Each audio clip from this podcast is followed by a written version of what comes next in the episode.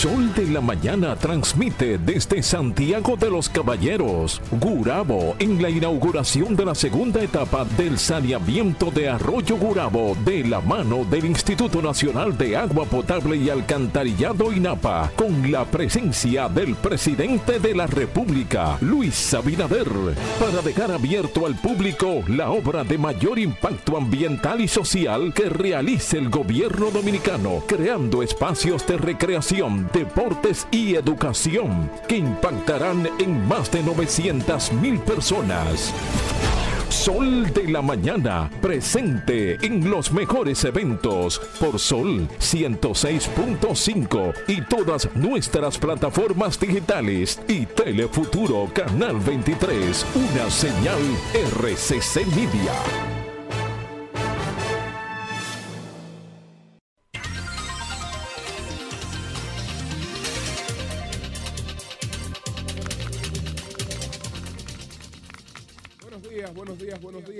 Toda la República Dominicana y al mundo, el sol de la mañana.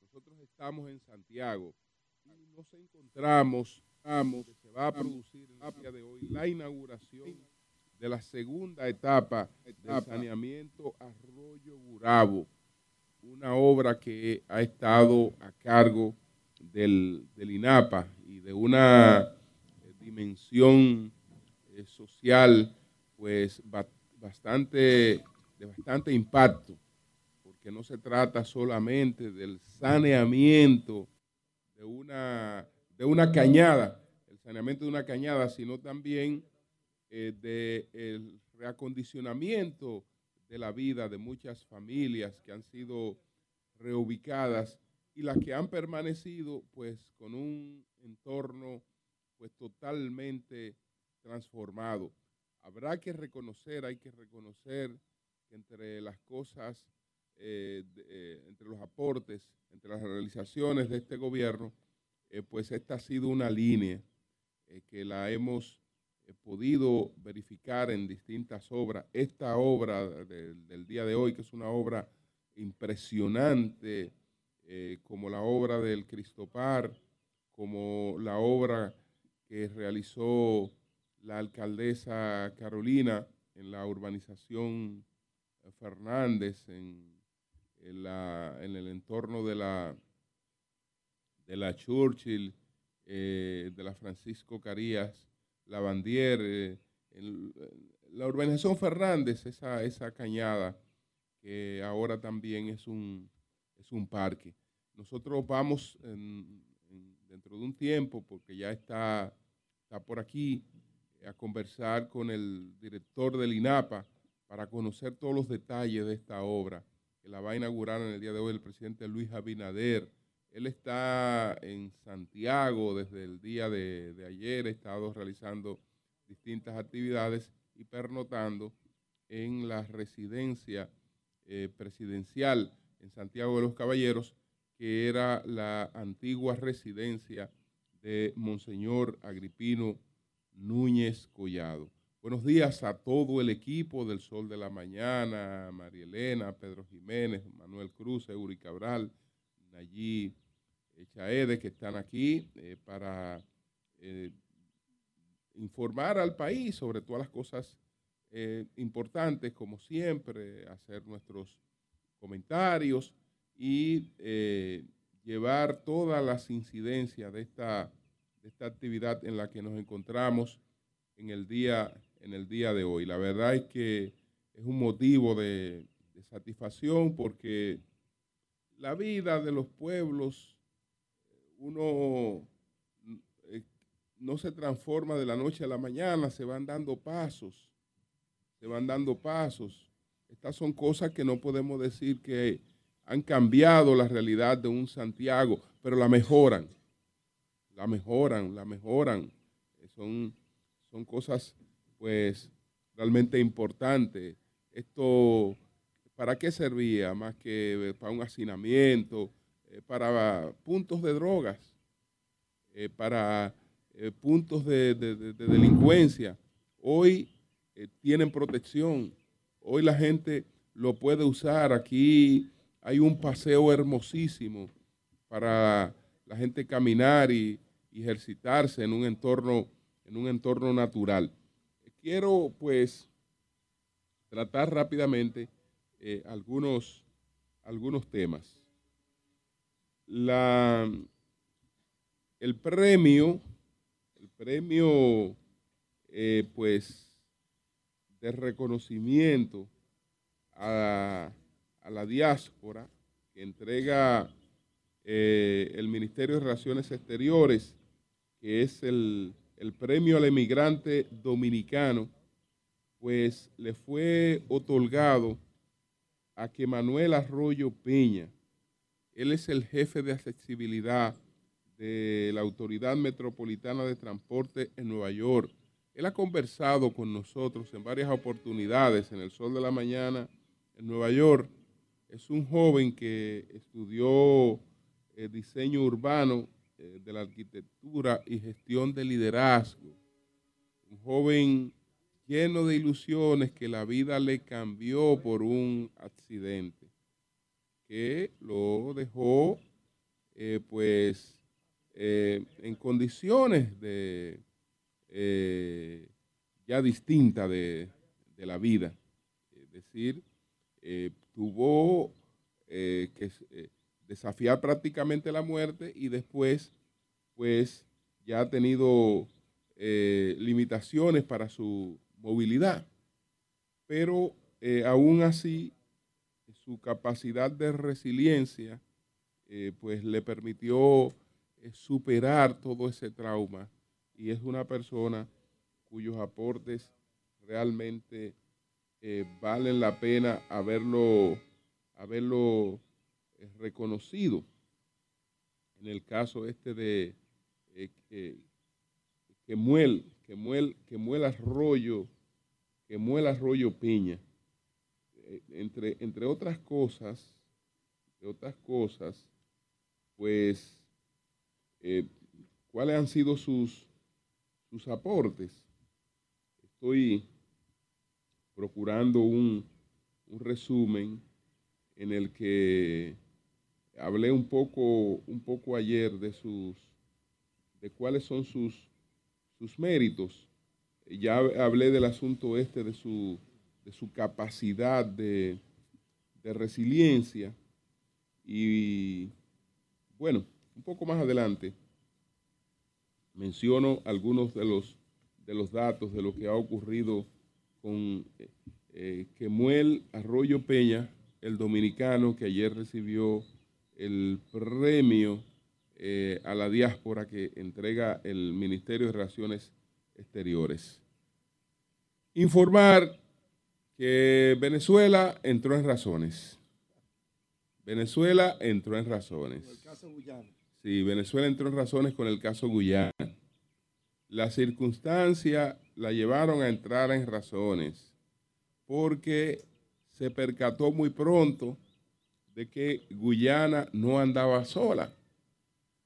El presidente Maduro, el chavismo, realizaron un referéndum el día 3 de diciembre y con ese referéndum eh, pues dieron por resuelto un conflicto de siglos eh, que eh, se ha hecho más, más acentuado a partir de la independencia de Guyana en el 1966.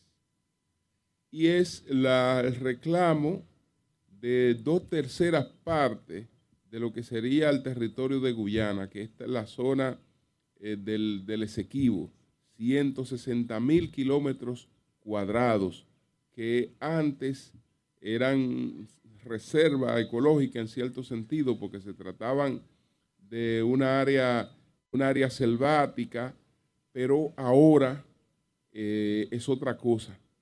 Ahora es una fuente eh, esencial de, riquezas que ha puesto a Guyana entre los países con mejores expectativas de, de ingreso y una transformación ya real de un crecimiento de un PIB sobre el 58% con las extracciones petroleras que está llevando a cabo Exxon, ExxonMobil, la compañía eh, ExxonMobil. Entonces, estamos hablando de 120 mil barriles diarios de petróleo, pero una eh, proyección eh, que eh, se llevaría a unos 750 mil barriles diarios de, de petróleo. Guyana se convertiría en una de las principales potencias petroleras. Estamos hablando de un Arabia Saudita, estamos hablando de un Venezuela en términos en términos comparativos, Venezuela en sus, en sus mejores tiempos. Entonces, eh, después del, de este referéndum, el, gobierno de Venezuela declaró la zona del Esequibo como un estado venezolano, nombró un gobernador militar y autorizó a PDVSA a buscar empresas para explotar el petróleo, el gas natural, y los minerales eh, de, Guyana.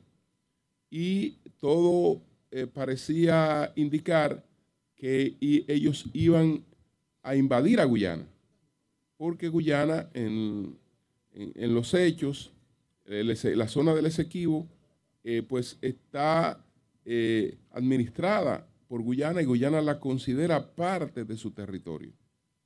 Entonces, cuando esto se hizo más intenso. Eh, hubo varias señales que Venezuela parece que las entendió. Eh, Guyana empezó a hacer ejercicios militares nada más y nada menos que con el Comando Sur de los Estados Unidos. Y eh, Lula, Lula le advirtió a Venezuela que Guyana no estaba sola, que lo mejor era que resolviera eso de manera pacífica, pero mientras tanto también eh, alertó al ejército brasileño y empezaron a hacer ejercicios. Entonces el CARICOM se identifica totalmente con, Guyana en el, reclamo, el CELAT, porque ellos han tenido la habilidad eh, en los últimos años de buscar aliados, de buscar aliados, de decirle a toda a todo el entorno, somos ricos, pero queremos compañía. Queremos compañía eh, para eh, poder eh, ser más eficientes. Y ya ustedes conocen que hace poco tiempo, habrá seis o siete meses, que tuvo la República Dominicana suscribiendo un acuerdo con la República Dominicana el presidente de Guyana. De manera que nosotros también aunque no hicimos pronunciamiento con relación a esa crisis, evidentemente que nos sentimos oficialmente eh, identificados en estos momentos con, Guyana. ¿Cuál fue el acuerdo? No habrá, no habrá eh, agresión militar. No habrá agresión militar. Ellos van a seguir, eh, pues, dialogando con relación a este, a este asunto y mientras tanto, esto quiere decir que esta, esta, partida la ha ganado Guyana, que es la que va a seguir eh, pues manejando la zona del, del Esequibo. Entonces, ese conflicto desaparece del medio. Por ahora, la posibilidad de un conflicto militar en la región que agravaría más la situación del mundo, gracias a Dios, se ha despejado con esta reunión que se produjo en el día de ayer eh, entre los presidentes de Venezuela y de Guyana y estos acuerdos que se anunciaron posteriormente. Finalmente, hay una noticia que nosotros la hemos eh, comentado con cierto entusiasmo, eh, que fue la de la nominación de un embajador por parte de los de los Estados Unidos para la República Dominicana, lo que llenaría una vacancia de varios años. Entonces, se dio a conocer que el señor Juan Carlos Iturregui eh, había sido nominado por el presidente Biden para la posición de embajador en la República Dominicana. es un boricua eh, especializado en el tema de, negocios, etcétera, que como habla nuestro, nuestro idioma, eh, se supone que viene a enriquecer eh, todo, toda la comunicación de la República Dominicana con los Estados Unidos. Es decir, que esa es una noticia que todo el mundo la recibe con cierto entusiasmo.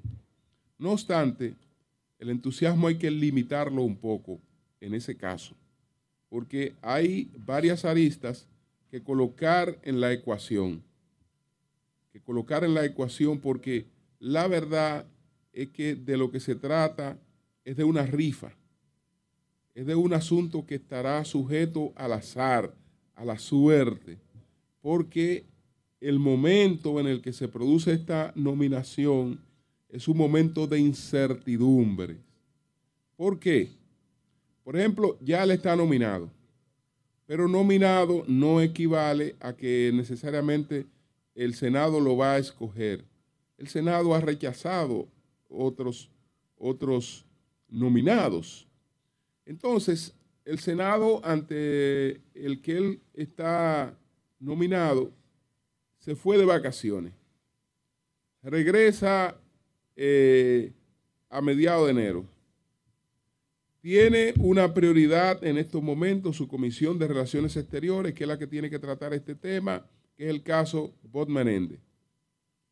Entonces, eh, todo depende del examen de la Comisión de Relaciones Exteriores, que se toma varios meses. Vamos a poner que, que se tome tres meses tres meses en un tiempo eficiente, lo que tiene que ver con el examen, la aprobación de este designado para la República Dominicana. Después que esto se produzca, entonces nosotros tendríamos que orar para que los demócratas ganen las elecciones en los Estados Unidos. Por la sencilla razón de que si los demócratas pierden las elecciones en los Estados Unidos, nosotros tendríamos un embajador que duraría meses en la República Dominicana.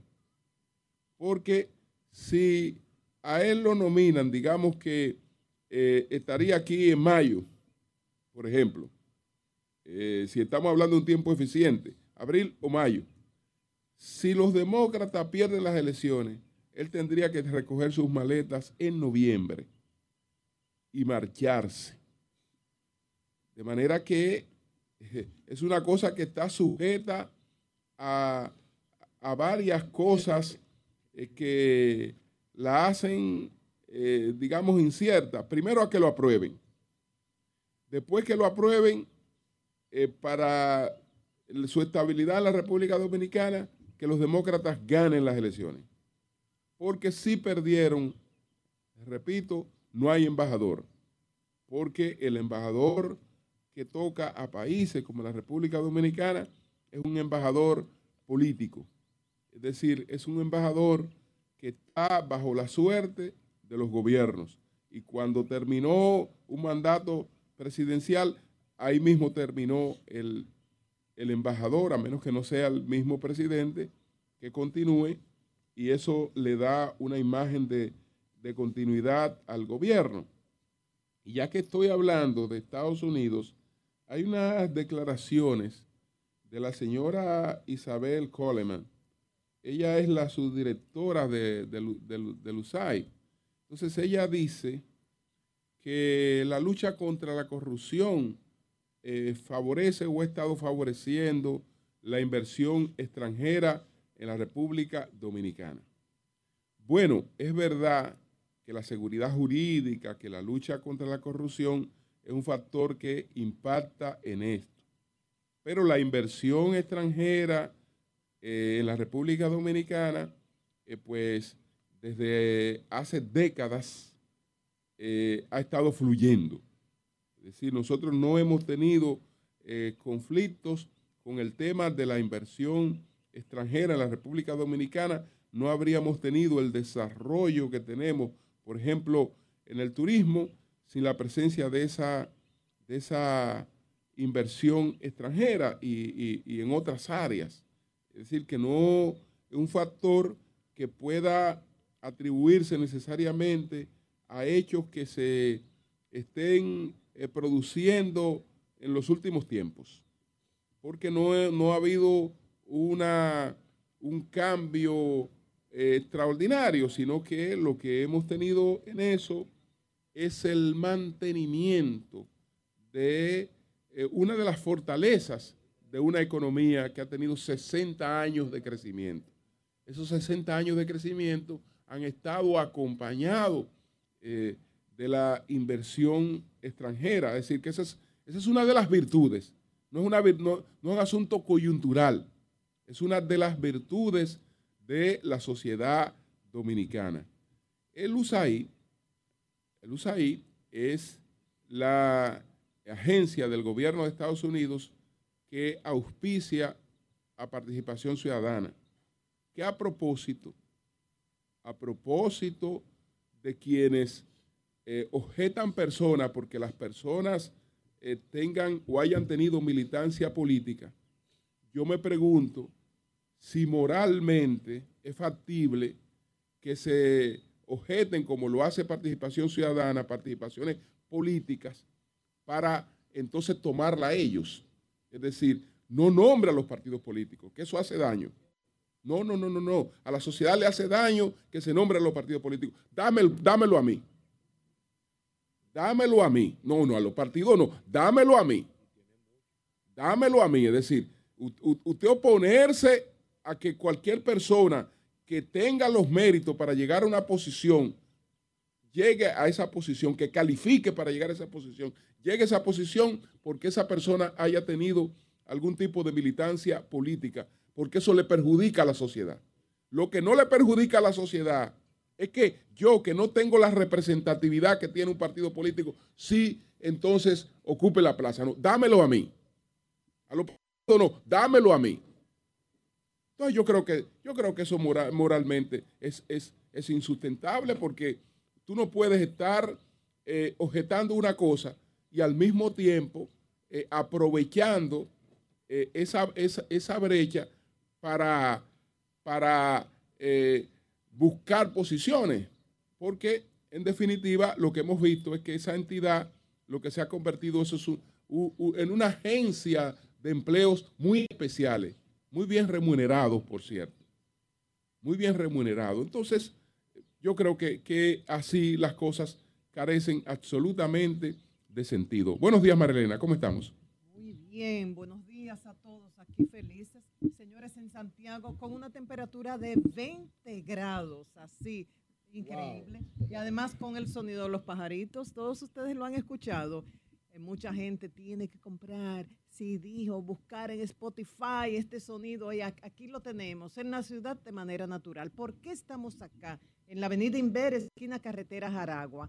Porque esta tarde, tal y como dijo Julio, el presidente Luis Abinader, en compañía del director del INAPA, Wellington Arnott, van a inaugurar la segunda etapa del saneamiento de Arroyo Gurabo. La primera etapa se inauguró en marzo de este año. Aquí que había antes, miles de personas viviendo en condiciones infrahumanas mucha contaminación, puntos de droga. Era, era un lugar eh, que no podía continuar. Terrorífico. Así, mismo. Y este gobierno considera que esta es la obra de mayor impacto ambiental y social. ¿Y por qué? Ellos entienden que con esta obra se ha eliminado el 43% de la contaminación del río Yaque del Norte.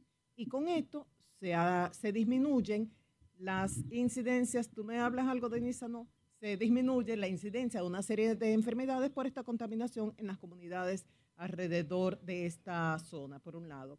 Por otro lado, han sacado de la pobreza, de extrema pobreza, a miles de familias y han construido una serie de obras eh, a nivel educativo, a nivel de recreación, que permiten el disfrute de cerca de un millón de habitantes de diferentes niveles socioeconómicos. Aquí vemos un área de murales educativos, hay un anfiteatro, hay áreas verdes, hay una ciclovía, hay un parque infantil que Denisa dice ya que viene pronto con sus sobrinas a disfrutar de esto. Así que una obra importantísima. En los minutos que tenemos, o que me corresponden a mí en el día de hoy, yo quiero hablar del proyecto de Aerodón. A propósito de estar aquí en Santiago, estuve actualizando algunos datos del Aeropuerto Internacional del Cibao. Este aeropuerto, eh, por este aeropuerto han pasado cerca de 2 millones de pasajeros, entrada y salida, en este año, en lo que va de este año. Ellos han aumentado las rutas a Europa, a Centroamérica, cerca de cinco rutas en este año. Recientemente invirtieron hace dos años 300 millones de dólares en el trabajo de ampliación. Están aspirando a convertirse, todo esto un grupo de inversionistas del Cibao, a convertirse en el aeropuerto más moderno del país, del Caribe y de Centroamérica. ¿Y por qué hablo de esto? Porque a propósito de lo del contrato de Aerodón, bueno, las posiciones de la oposición, todo el mundo lo conoce. La falta de transparencia, todo el mundo habla de eso. Y yo estuve conversando con el piloto Francisco Díaz a propósito del contrato para que me dijera, como un profesional de la aviación, sus puntos de vista. Y voy a, resumir básicamente lo que me dijo. Él es el presidente del Consejo de Pilotos, que es un grupo de pensamiento. También eh, creó la ADAC, la Asociación Dominicana de Aviación General, y es un piloto con una posición bastante crítica. Entonces, él me habló un poco de la administración, la proyección, el tema de la diáspora y de las obras. Sobre la administración, él me dice, bueno, Aerodón, ¿de qué se encarga? De la parte comercial, y la, el mantenimiento de las infraestructuras. Todo lo otro, lo que tiene que ver torre de control, aduana, seguridad, lo maneja el gobierno. Dice, ¿por qué los gobiernos no se han preparado para asumir eso que se le cede a Aerodón actualmente, asumirlo ellos? Ahí tenemos las operaciones a nivel privado de Punta Cana, dice el piloto, y el, Aeropuerto Internacional del Cibao, que funcionan bien. ¿No podría hacerse lo mismo? Dice, en Estados Unidos, ¿qué, ah, ¿qué, se hace? Generalmente es el gobierno, y ahí pone el ejemplo de Nueva York a través de la autoridad portuaria, que maneja, administra los aeropuertos. A veces lo hace con alianzas públicos-privadas, pero generalmente el gobierno dice, no se podía hacer lo mismo, no se podía contar con empresas privadas, esos grupos como Punta, el de Punta Cana, aquí del Cibao, no podían administrar estos aeropuertos, es un punto de vista. Lo otro, en cuanto a las proyecciones, dice él, eh, hay varias fuentes. En el Caribe, dice, somos flojos con esto de las estadísticas, las variables que hay que tomar en cuenta para hacer estas proyecciones. Están las proyecciones que hacen los que venden aviones, que generalmente eh, aumentan esto porque su interés es de vender naves. Y está la proyección que hizo Aerodón, un poco más baja. Dice el gobierno que hizo, toma en cuenta la proyección más alta, la, la, que se ofrecen los que venden aviones, con el fin de que a nivel económico el gobierno se beneficie más. Dice, pero si esto no se cumple, el gobierno tiene que indemnizar a Eurodón. Y dice, tomaron en cuenta la posibilidad de un cambio de categoría, porque aún se está a la espera de las conclusiones de, la auditoría que nos hicieron. Se, se toma en cuenta este factor se ha tomado en cuenta el elemento de que quizás Arayet no consiga el permiso que está solicitando y ahí ha hecho gestiones, Adriano Espaillat, por ejemplo, de los Estados Unidos para poder volar a los Estados Unidos. Si esto no se consigue, las proyecciones no serán tal cual las ha tomado en cuenta el gobierno. Está el tema de la diáspora también, dice. Con la diáspora se puede contar en la primera, segunda generación, pero con la tercera generación se tendrán esos vuelos en la cantidad que se ha proyectado.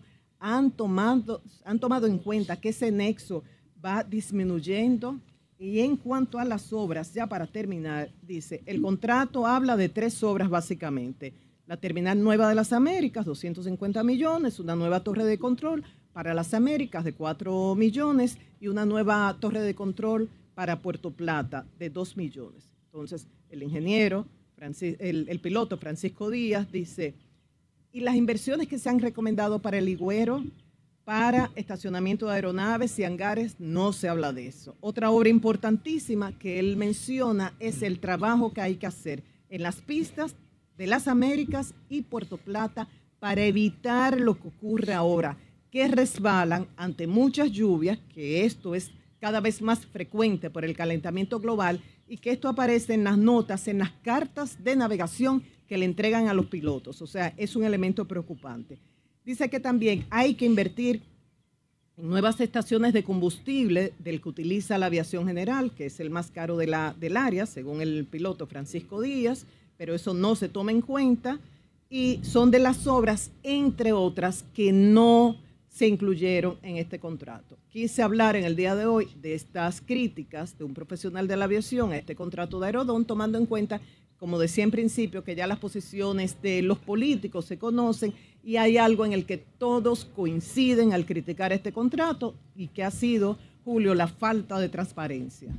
Bueno, pues nosotros continuamos, estamos en Santiago de los Caballeros, estamos pues en este entorno totalmente transformado, la segunda etapa del saneamiento del arroyo Gurabo, que ha estado a cargo del INAPA. Buenos días, Seguridad, adelante. Gracias al Dios Todopoderoso Jesús, mi Señor Salvador y guía, y desde Santiago también inicio con la palabra de Dios.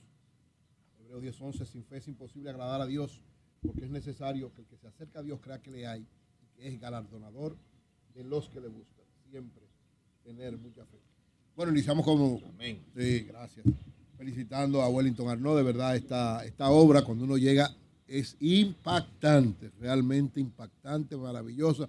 Le decía, tú te pusiste de acuerdo con Fellito porque hicieron Cristo Par y ahora Bravo, que son dos obras. Primero y, que. Y la, de, la de Carolina también. Ah, bueno, la de Carolina, exacto. Sí. Tres obras que en sitios donde prácticamente no se podía ni vivir por el mal olor, por la delincuencia, por una serie de cosas, se convierten en habitables, amigables con el ambiente, pero sobre todo que suban a elevar la calidad de vida de quienes están en su entorno.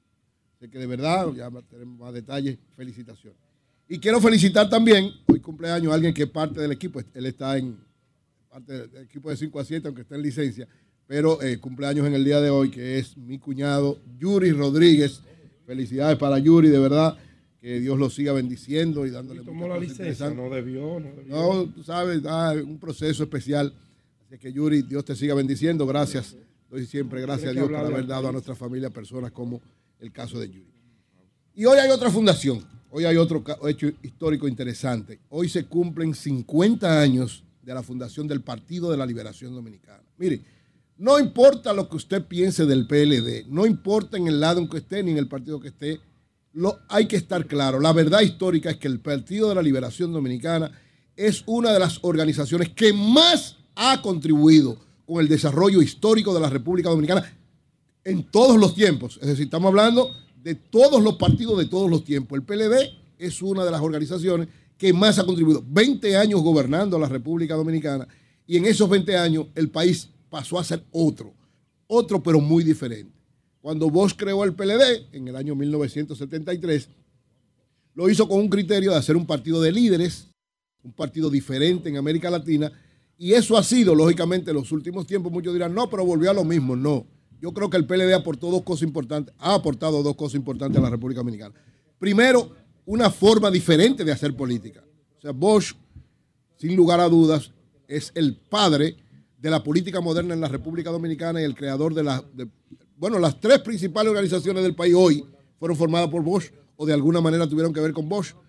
El partido que está en el gobierno, el PRM, es una excisión, una, superación dialéctica, digamos, del PRD, que fue fundado por Bosch, y el PLD es una superación dialéctica, una especie de verdad también de, de nueva versión del PRD, que fue el PLD. Entonces, los tres principales partidos de la República Dominicana, los tres mayoritarios, fueron formados por Bosch. Es decir, lo que Bosch representa, y por tanto esta fundación del PLD es un homenaje a Bosch y lógicamente transformó la política y también transformó la República Dominicana. 20 años de crecimiento sostenido con un 5% de promedio. Señores, eso es un logro histórico extraordinario para cualquier nación del mundo. Usted durar 20 años creciendo por encima de un 5%. Eso cambia todo lo que tiene que ver con la nación. En esos 20 años, estabilidad total económica y política. O sea, ninguna alteración en el orden público, ninguna alteración en el orden social, ninguna alteración en el orden económico.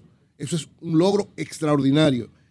Centenares de obras de infraestructura, es decir, los 20 gobiernos, eh, años de gobierno del PLD, la cantidad de obras que realizaron en el país es inconmensurable y podemos mencionar obras tan trascendentes como el metro, obras tan trascendentes como todos los elevados. Imagínense la ciudad de Santo Domingo sin metro y elevado en este momento. Ahora es un, un desastre, imagínense sin eso. Entonces, extraordinariamente, eh, un aporte extraordinario para el país. El teleférico, que lógicamente es una de las formas modernas ahora en la mayoría de los países de América Latina también de auxiliar el transporte, también en el gobierno del presidente Medina, uno de los gobiernos del PLD, fue creado.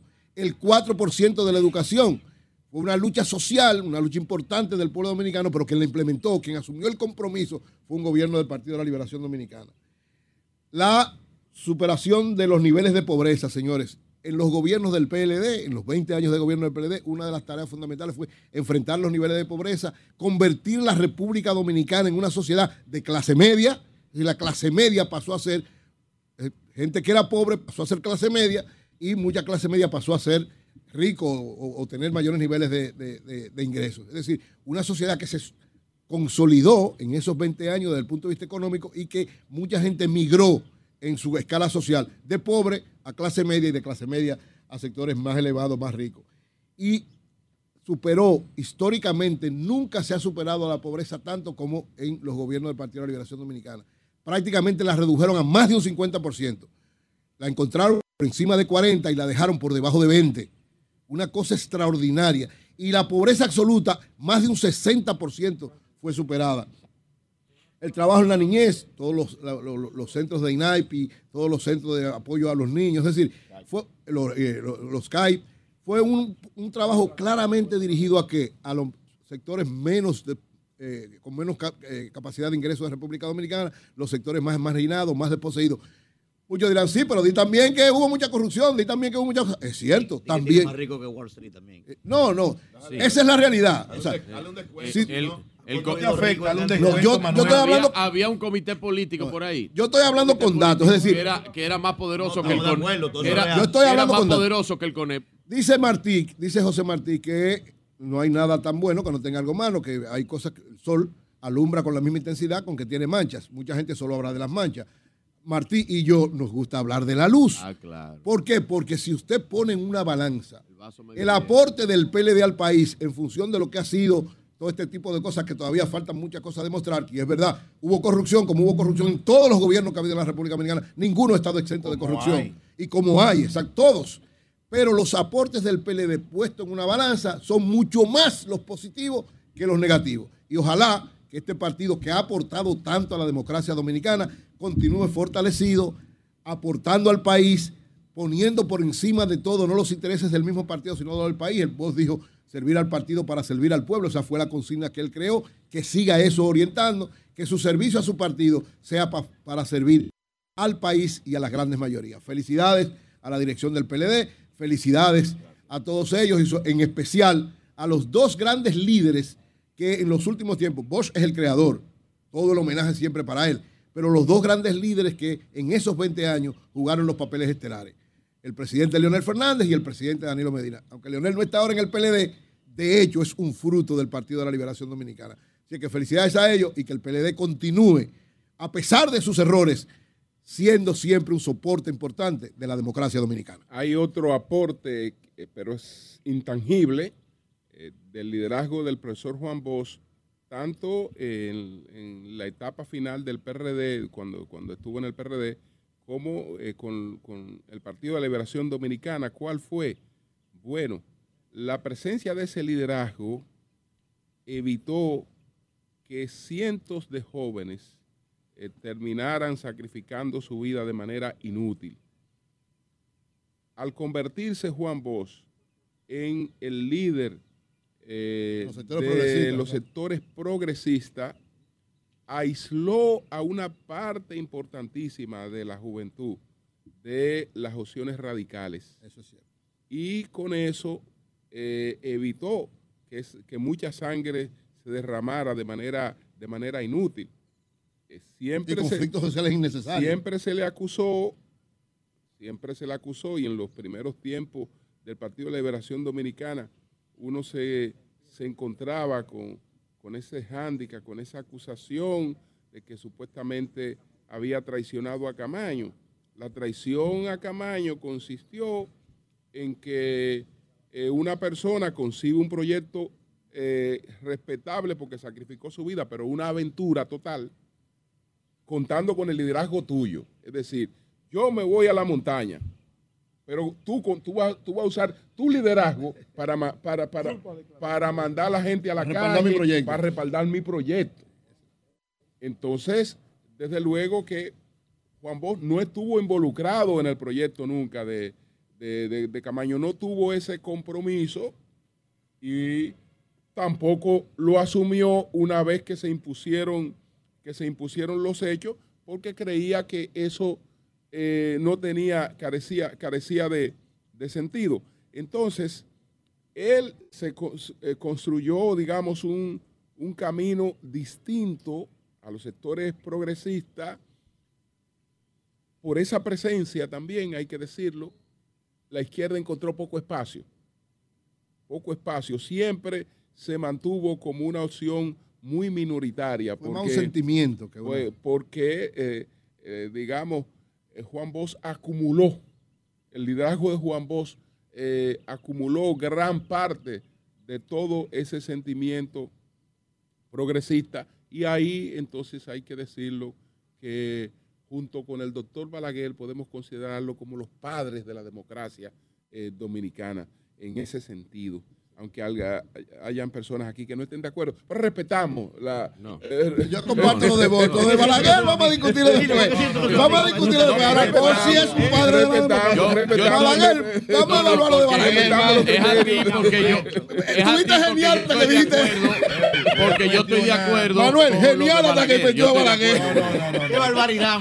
Voy a cuestionar yo que Bosch sea un padre de la democracia. No, Bosch es uno de los padres de la democracia. Balaguer, vamos a evaluar Balaguer también. Balaguer y Bosch, los dos. No me evaluó a Balaguer, pero está bien. cierto. Bueno, señores. Eh, Eury, en el primer gobierno de, del PLD, en el gobierno de Leonel, pasó a la historia del 96 al 2000, pasó a la historia la figura de los buscones. ¿Tú te recuerdas la transformación que todos se hicieron los servicios sociales, en una serie de instituciones todos desaparecieron. Que aquello era, o sea, era horroroso ir a buscar. El PLD transformó y modernizó el país, transformó y modernizó el país. Y algo que destaco, aunque eso fue muy criticado por la oposición y por Abinader cuando estaba en la oposición, lo de las visitas sorpresas. ¿Por qué? Porque las visitas sorpresas hicieron que muchísimas organizaciones de campesinos, comunitarias en todo el país se organizaran. Lo primero que le decía el presidente, el entonces presidente Medina, para ustedes acceder a recursos tienen que organizarse, número uno, pero luego tienen que pagar los préstamos de los cuales se van a beneficiar porque con ese dinero se va a ayudar a otros. Algunos dicen, ah, que eso se organizaba, ah, que habían distorsiones en, todas partes, no todo es perfecto. Pero el, el impacto de estas visitas sorpresa, o sea, yo creo que no podrá medirse en términos Vanguardia, Vanguardia tenía una emisora eh, pero va hoy es el 50 aniversario del PLD. Tenía una Mira, tú debes hoy, tú debes hoy, tú debes hoy tener silencio. Virgilio, hay que reconocer lo positivo. Te voy a decir que la tenía, y tú sabes, y tú sabes, y tú sabes cuál fue. yo sé que usted viene de ahí, maestro. Y tú sabes cuál fue el niño, cuál fue el niño que hizo la grabación de la voz del PLD, un niño que aparecía ahí. ¿Quién? Se llama Héctor Guerrero Heredia. Oh. Héctor Guerrero Heredia. Héctor Guerrero Heredia. Oh, bueno, Julio sabe sí, de Héctor Guerrero Heredia. ay, ay, ay, Bueno. no era ni retoño. el, el, doctor Héctor Guerrero Heredia. Héctor Guerrero Heredia. Ah, pues de chiquito estaba bregando con locos. Héctor Guerrero Heredia. Era una escuela. El chiquito bregaba con locos. Ay, ay, ay, ay, ay, ay. El PLD se caracterizó por la formación de sus cuadros. Cambió la forma de hacer política. Hoy. Van al cementerio. Sí. Supongo que sí, que hay una ofrenda floral. Hay que borrar lo malo. O sea, que los PLDistas van, van y a sellar la alianza completa. Los van al hay una actividad en el, en el, Y la gente cree que a llevarle flores a Juan Bo, que van. ¿Ya qué van? Asegurarse de que esté bien muerto. No, ya lo dañaste ya lo dañaste. El ejemplo de Bosch está Igual que los PRMistas. renegado. Igual que los PRMistas van el 10 de mayo. decir yo soy. Van el 10 de mayo al Cristo Redentor. Uno no hay. Asegurarse que Peña esté bien muerto. Uno no hay. A ponerle una tapa de acero a la tumba de Peña Gómez. Son las 7 y 42 minutos. Señores, recordar que estamos en Santiago, caballeros. Cuando le dijeron al profesor, ¿dónde estamos? Estamos en la segunda etapa del saneamiento del arroyo Gurabo. Y entonces, cuando retornemos, vamos a conversar con el director del INAPA, eh, Wellington Arnaud. Cambio y fuera.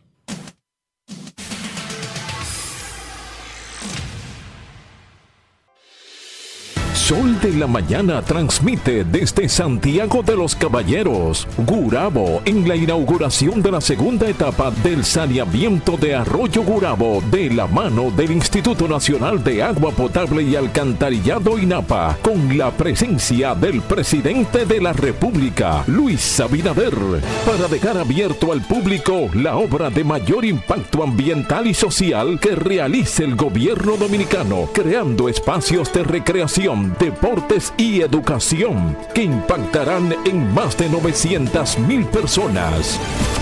Sol de la Mañana, presente en los mejores eventos por Sol 106.5 y todas nuestras plataformas digitales y Telefuturo Canal 23, una señal RCC Media. Bueno, señores, está con nosotros Wellington Arnovi Sonó, que es el director ejecutivo de INAPA. Vamos, señores, a conocer en detalle eh, cómo se transformó eh, esta área. Nosotros estamos hoy en la entrega de la segunda etapa del saneamiento del arroyo Gurabo. Pero vamos a contar, vamos a contar la historia, la historia completa eh, cómo se toma esta, esta, esta, decisión por parte del gobierno del presidente, eh, pues, Abinader y todo eh, lo que ha representado llegar hasta aquí. Buenos días, Wellington. Buenos días. Primero, darle gracias a Dios Todopoderoso por permitirnos estar aquí esta mañana. Es reiterar, como siempre, mi agradecimiento, don Julio, por su apoyo de siempre y porque inmediatamente lo comenté que quería que estuvieran aquí, aceptó eh, sin pensarlo mucho. María Elena, Eury, Nayí, Pedro, Manuel, Virgilio, que está aquí con nosotros. Eh, faltaba que ustedes vinieran para cerrar con broche de oro esta segunda etapa del saneamiento del arroyo Urabo, que es la obra de mayor impacto social y medioambiental que se ha ejecutado en la historia de la República Dominicana. Les cuento cómo inició todo. El senador Eduardo Estrella, eh, que venía junto al presidente Luis Abinader analizando todas las áreas que impactaban y contaminaban todo Santiago, me llamaron en un momento, luego de que tomaron la, decisión de intervenir el arroyo Gurabo, que es la principal fuente de contaminación del río Yaque del Norte, con un 43% de esto la cañada de nivaje eh, será en otra etapa, y nos dieron esa responsabilidad. Inmediatamente el presidente, que hay que decirlo, independientemente de la situación compleja en la cual él recibió, ya se juramentó como presidente, la pandemia, miles de millones para invertirlo y vacunar así a todo el pueblo dominicano, miles de millones para el subsidio tanto de los fertilizantes, para que no suban los insumos de primera necesidad, para los eh, hidrocarburos. Con todo esto, destinó los fondos para obras de esta naturaleza que impactan de manera directa en la mejoría de la calidad de vida de nuestra gente. Duramos junto a nuestro equipo, hicimos el primer encuentro, la reunión, visitamos el terreno, 16 sectores que viven alrededor de todo lo que es el río Gurabo, porque este es un río, la gente se ha ido, se ha ido degradando, arroyo, cañada, pero este río, el río Gurabo, que nace en Palo Quemado, esa es la loma, eh, Palo Quemado, Pedro García, de ahí es mi familia, mi madre. Mi abuela tiene 101 años. Sí, mi mamá oh. nació en Pedro García, de donde nace precisamente eh, el arroyo Gurabo, y mi padre era de Moca, o sea, yo soy aguilucho. Ganamos ayer, ¿verdad? Bueno, tenemos vida. ¿Y el Licey qué le pasó? No hable de bueno, El Licey es el mejor equipo, tranquilo. Mi abuela tiene 101 años. 101 años y está allá en Pedro García.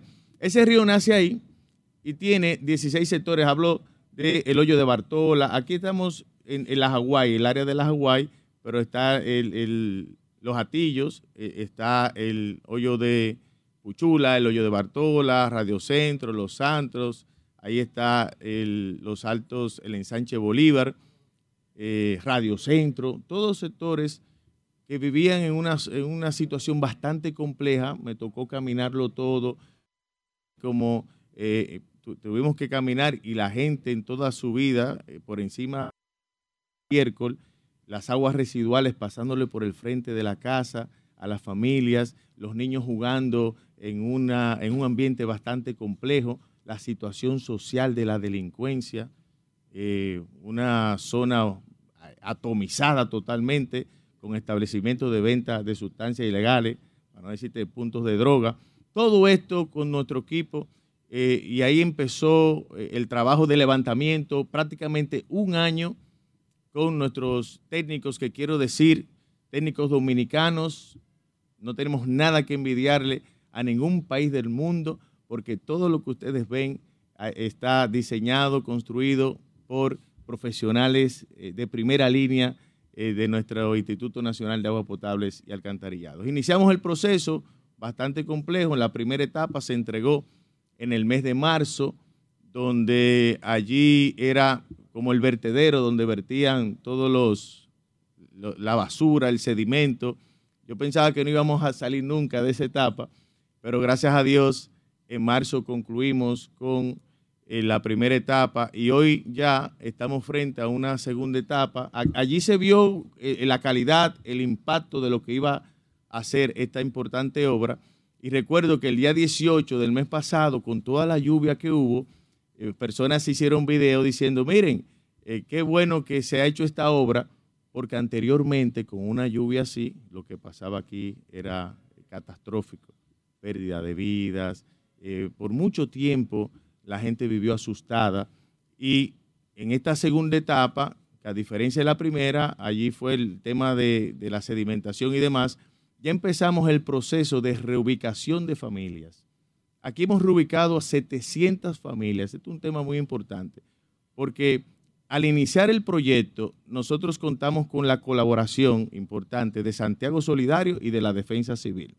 Hicimos un censo en estos 16 sectores donde, sin decir para lo que era, nosotros eh, con eh, la Defensa Civil levantamos toda la información y ya sabíamos con nombre y apellido las personas que vivían en cada casa. Luego, luego de hacer este censo, nos reunimos con las juntas de vecinos y le manifestamos que el censo era para hacer el saneamiento del arroyo Gurabo, para hacer la reubicación de las personas.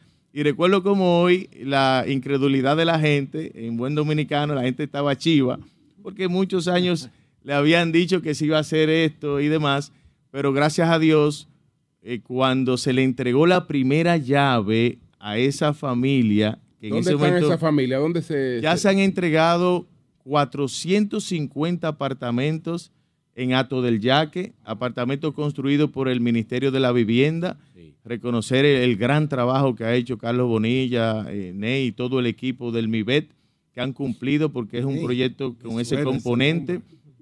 Ya se han mudado más de 300 familias tenemos 200 y tantas que están en casas alquiladas por nosotros, porque miren, miren este detalle tan importante. O sea, Wellington, disculpa, antes del detalle, todo esto estaba ocupado de viviendas. Claro, claro. De esas paupérrimas, de esas que le. le, Claro. Al lado de la cañada. Al lado de la cañada y vertiendo las aguas residuales al frente de la casa Hacinamiento total. Ustedes vieron, pudieron ver y pienso que se está poniendo las imágenes, en, la están viendo. yo, vi, un video, yo vi un video, Wellington, donde tú caminabas sobre los desechos sólidos. Tú caminabas eh, sobre basura, plástico, eh, alrededor cual de estamos viendo en pantalla. Sí, eso es, eh, para mí cuando yo vi eso era impresionante.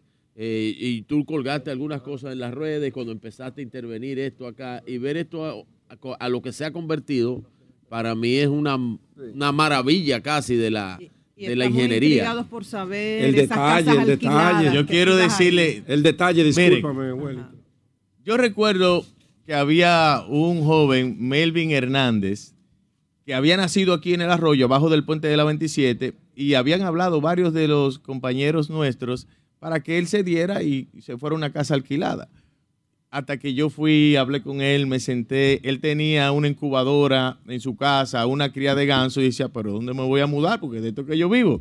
Pero gracias a Dios, eh, le dimos confianza Porque es importante que ustedes sepan que para reubicarse ciertas familias y las primeras 300 fue a casa alquilada, no fue a darle una llave, la gente creyó en nosotros. Eso es un dato importante. Se ha hecho un trabajo con mucha dignidad, dando la cara. Eh, la gente de eh, Percy Álvarez, que estará con ustedes eh, también de Santiago Solidario, fue el vehículo que nos conectó con la gente porque ellos, ellos tienen más de 15 años trabajando de la mano con la comunidad, pero fue ese aporte el que generó conjuntamente con nuestro equipo de estar permanentemente hablando con la gente, diciéndole, mire, nosotros vamos a cumplir, le vamos a entregar su apartamento, le buscamos una casa alquilada, se alquilaron. Y pudieron cuidar los nexos. Siempre que se habla de reubicación hay problemas, porque a veces hay una vecina muy mayor que es cuidada por otra, que, porque esa señora no tiene hijos. Entonces, separar a esa señora mayor de la vecina cuida es una tragedia. ¿Cuidaron ese tipo de detalles? Mira, cuando uno se planifica en la vida, el resultado va a ser eh, totalmente favorable. Y eso ocurrió aquí. Nosotros buscamos antecedentes en proyectos de esta naturaleza y conocimos qué había pasado. ¿Qué había que hacer? Un censo con nombre y apellido. Marilena vive aquí con dos hijos. Ya mañana nos puede decir que Marilena tiene un tío, un hermano y diez gente. Ya eso se hizo, se hizo el trabajo. Aquí no ha habido una sola discusión. Se ha guardado la dignidad de la gente. Nosotros tuvimos que parar un mes parado abajo del puente de la 27 para, hasta que Melvin se fuera y le buscáramos una casa tranquilo y el ingeniero forzando y yo también con la necesidad de avanzar la obra, porque esto no es tan sencillo. Ustedes vienen aquí hoy, están viendo este entorno eh, con un ambiente totalmente saneado. Mira, ese es el Estadio Cibao que está ahí. Esto no se podía caminar. Esto e, era bastante difícil. No es hacer una, una edificación en un solar. Estamos hablando que nosotros tuvimos que convencer a la gente primero para reubicarla, demoler la casa, desviar el río, sanearlo entonces para hacer ese canal, que es un canal de, va a ser de 3.3 kilómetros de largo, revestido en la parte inferior 9 metros, en la parte superior 18 metros, con una vía de acceso de 3.3 kilómetros, donde a ambos extremos del río tenemos una tubería de 16 pulgadas que hoy está recogiendo todas las aguas residuales que antes vertían al río y, y, están canalizando, porque eso es la cosa, eso no se ve. Ustedes ven qué lindo está ese canal ahí y la ciclovía, pero hay unos registros que se ven a cada eh, cantidad de metros que son precisamente para dar mantenimiento a esa tubería que hoy está conectada al colector que está abajo de la, de la circunvalación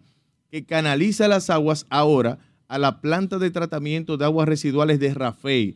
Esto es un, un proyecto con el componente de saneamiento, con el componente de tú lograr tratar estas aguas residuales, eliminar ese 43% al final de la contaminación del río Yaque del Norte, que aquí históricamente se ha invertido mucho para eso, pero ya este proyecto hoy eh, eh, hablamos de más de un 15% de reducción, donde además de eso del saneamiento, estamos recuperando todo el bosque ribereño. Aquí la arquitecta María Isabel eh, Serrano, que es doctora en sostenibilidad, estará, se ha encargado de todo lo que es la parte de, del siembra de árboles. Ustedes han visto unos pajaritos que han venido, el colibrí, ruiseñor. el impacto, está soñando. el impacto medioambiental. Se han sembrado más de 500 árboles endémicos nativos de la República Dominicana. Fíjense que esos árboles tienen su ficha cada uno. Estamos recuperando al día de hoy 52 mil metros de área verde para la ciudad de Santiago y cuando concluya la obra hablaremos de 200 mil metros de área verde para Santiago. Eh, falta una tercera etapa. Claro, la tercera y la última, que será en el segundo trimestre del próximo año. Hasta ahora hemos ejecutado más o menos mil millones de pesos a, la fecha de hoy. El total. Va a andar por los tres mil millones. todavía faltan mil millones. Y con, los apartamentos, eh, cinco mil y pico, sumándole los, apartamentos. Esto es una obra eh, que y no solo eso estamos haciendo en Santiago, nosotros estamos ejecutando el acueducto de Navarrete, mil tantos millones. Vamos a iniciar el alcantarillado de Licey con mil millones más. El acueducto Sabana Iglesia Baitó a 800, más la segunda etapa se mete en 1500. El acueducto de Sajoma, que también el año que viene lo vamos a inaugurar. Pero lo importante El presupuesto es tuyo, güey. no, de INAPA algunos 7, 8 mil millones que están dentro de los Santiago. 80 mil millones que está invirtiendo el gobierno ahora mismo en la ciudad de Santiago. Un hecho antes nunca visto. Nunca visto. Santiago siempre quería que se invirtiera, que se le devolviera lo que eh, aporta, que es el 15% del PIB, y eso lo están viendo hoy. Pero importante señalar esta parte medioambiental. El botánico y el parque central aportan dos metros de área verde a la ciudad de Santiago. El saneamiento del arroyo Gurabo solo va a aportar tres metros, Más que el Tres. parque que se... más que los dos juntos. Kilómetros sería. Eh, Kilómetros, no, estamos, estamos hablando de 200 mil metros Ah, de área verde. De área verde solamente en todo este entorno que nosotros estamos recuperando y al mismo tiempo se le están creando espacios a la familia y ese puente que ustedes ven ahí curvo conecta seis sectores que antes tenían que cruzar. Ustedes ven siempre la noticia, unos puentecitos de madera que son supuestos, que cuando subía el río se lo llevaba y no había forma que los niños cruzaran. Este, este es un, un proyecto que impacta de manera directa y que toca 11 objetivos de desarrollo sostenible que vamos a desarrollar Ah, en el ¿qui- transcurso del programa. ¿Quién quedará a cargo de la administración de, de la obra? Aquí eh, se está elaborando un decreto para crear un patronato, un patronato eh, que va a contar con presupuesto nacional, eh, parecido al que tiene el Parque Mirador en, en- en el Santo Cristopar Domingo. También lo hicieron así. Este, este Cristopar es un proyecto espectacular que ejecutó la CAS en Santiago, una transformación. La gente dice, ¿cuándo vamos a hacer? ¿Por qué no van a la Bueno, Fellito capital? también que Pero un- Fellito un ya hizo junto con el un trabajo lindísimo allá en Cristo Sí, Rey. Eh, un patronato donde contará con un aporte económico del gobierno central para poder proteger y cuidar esta obra. Ahí van a confluir las instituciones eh, públicas, igualmente el sector privado, Santiago Solidario, Sí. eh, de los APEDI, todas las instituciones que, que tienen que ver y que se han involucrado en el La tiempo iglesia, me imagino. el correcto, el la arzobispado, que estarán La esta iglesia tarde. evangélica. Esta ta- claro que sí, estarán esta tarde con nosotros en la inauguración de la segunda etapa con la presencia del presidente Luis Abinader. ¿Cuál fue el costo de esta obra? Vamos a repetirlo, eh, Wellington, por favor. Hasta esta segunda Hasta, ahora- etapa. hasta esta Esta segunda segunda etapa, etapa. alrededor de mil millones de pesos. Habrá una tercera. Claro, habrá una tercera. Es importante destacar que hay muchas cosas que no se ven. Aquí ya se han colocado algunos 16 kilómetros de tuberías de agua potable, porque todos estos sectores no carecían de un servicio de agua potable y las redes del alcantarillado sanitario, porque para llevar el agua residual a esas tuberías, que siempre se dice que no se invierte No, en en materia de saneamiento, porque eso no se ve, pero no se ve, pero sí se siente en la salud de la gente de que cuando nosotros inauguramos una planta de tratamiento de aguas residuales, las estadísticas en los hospitales se reducen de inmediato en enfermedades de la piel, de los intestinos, de las mujeres. Y lo que hemos hecho acá es hacer todas las redes colectoras de todos estos sectores para conectarlas a esas dos tuberías de 16 pulgadas que ya tienen 1.3 kilómetros eh, ya colocadas y que, repito, se conectan al colector que eh, canaliza hacia la planta de tratamiento de Rafael. Wellington, El costo, Wellington. Mil millones Mil hemos... millones. Ahora. Por el impacto ambiental, quise recoger la opinión de un ambientalista que ha sido bastante crítico, no con este gobierno, con todos los gobiernos de Acción Verde, del Botánico, que forma parte de la coalición para la defensa de las áreas protegidas, pero ahora habla a nivel personal. Y le pregunté su opinión sobre la obra y quiero compartirlo contigo y con la audiencia. Dice, el saneamiento del arroyo Gurabo, dice Nelson Bautista, debe ser la obra urbanística y ambiental más trascendente que se haya llevado a cabo en la ciudad porque confluyen los ejes de saneamiento, no solo de este arroyo, sino también del yaque. La reubicación de cientos de familias en condiciones de vulnerabilidad, el desarrollo humano con parques lineales, pero también la posibilidad de otras obras viales de interconexión este-oeste de la ciudad. Así es. Wellington. Bueno. Wellington, escúchame, escúchame, escúchame, que aquí una preguntita.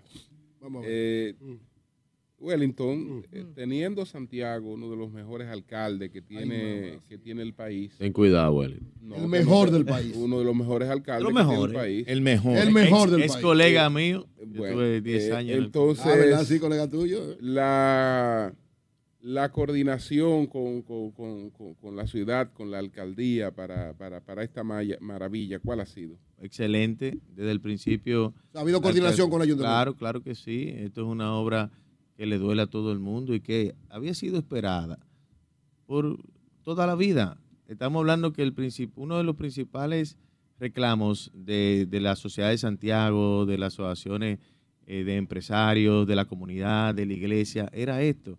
Señores, esto le toca a todo el mundo, ya sea que tuvo un familiar que vino aquí, que vivía aquí, o una persona que conoce, o que trabajaba con una familia, todo el mundo, o que se bañaba en el río Gurabo, porque repito, esto es un río y pasa por el corazón de Santiago. Viene desde Gurabo, de Palo Quemado, cruza todo. Esta, esta obra que ustedes ven, que ya pasó la circunvalación, la 27 de febrero, la, el puente Gurabito, que ese ustedes ven, el famoso, Sí. que es el Ainver, va a pasar la estrella Sadalá. Tú vas a cruzar la estrella Eh, Sadalá. A la- Santiago entero. Wellington, el agua que vemos ahí en ese canal que cruza en este momento, ¿es agua residual No. o es agua ya eh, tratada con, con cierto nivel? La que ves, eh, Nayib, ya tiene un 15% de ese 43% que llevaba el río, ese agua de río. Eso es un río. Alimentada por agua pluvial. Si tú, más tarde vamos a caminar para que veas eh, cómo están las tuberías conectadas. eh, tienen al canal. Eso el ingeniero Miguel Bachá eh, conoce muy bien, ha Claro. sido eh, el asesor de la obra, ha estado aquí permanentemente, conjuntamente con José Ibar, que va a hablar ahorita. Eso lo alimenta, las aguas pluviales también, y todas las aguas residuales que con la canalización y la colocación de las redes en todo el alrededor del río Gurabo y de todos estos barrios, estamos recolectando las aguas y ya van a la tubería de 16 que van por debajo, tanto de la ciclovía como de la vía de acceso y con esto vamos entonces a ir ejecutando lo que es el saneamiento. Manuel, Antes cuando veníamos, bueno. eso era negrecito y no se podía estar aquí del mal olor. Y las Wellington, moscas y eso. Y, mira, qué maravilla Primero- hay hoy. Primero, saber, Wellington, cuáles son los sectores que, que estarán siendo impactados cuando empiece a desarrollarse la tercera etapa. Y segundo, yo te preguntaba sobre la administración de esto, pero hay un componente que es el, el tejido social. O sea, ¿Cómo están trabajando ustedes el tema de la concienciación social para que la gente tenga sentido de pertenencia de esto y aprenda también a cuidarlo? Debo decirte, Manuel, que mi experiencia con todos estos sectores que son de gente muy humilde ha sido, te puedo dar el testimonio, ha sido espectacular. El apoyo de todo el mundo, jóvenes, personas mayores, de todas las clases que tú no te imaginas, han abrazado este proyecto, han colaborado. Cuando yo camino por, el hoyo de Bartola está aquí, se va a impactar, el hoyo de Bartola, Miraflores, eh, Radio Centro hacia allá, las flores, Radio Centro ya hacia el, el- el norte de, de la obra, de manera que la conciencia de lo que se quedan aquí, yo quisiera que tú camines ahorita y vaya a una casa de cualquier eh, persona de la que no fueron reubicadas, porque se clasificó eh, muy vulnerables, se puso rojo, amarillo y verde. Las rojas tenían que irse de inmediato, las primeras 1.200 familias que son las que estamos reubicando, ¿no? Las amarillo en otra etapa y las verdes se quedan.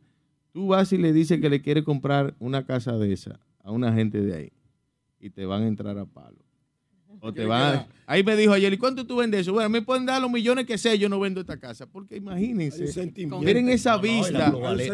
miren, esa vista- la señores, ahora. Ustedes, No, esto, se ha hecho, valor. esto se ha hecho, esto es una obra de calidad. Cuando cayó el agua el día 18, solamente subió el agua porque esto se diseñó a 100 años para poder recibir 250 metros cúbicos. Esto fue bien pensado, bien pensado. El agua subió no al escalón, sino a una rayita que se ve en el canal cuando hubo esa crecida que llovió muchísimo aquí en Santiago. O sea que se demostró que esto es una obra de calidad. Esto se ha hecho Tomando en con criterio a 100 inundaciones. años, a 100 años. Esto es para que no tenga fallo.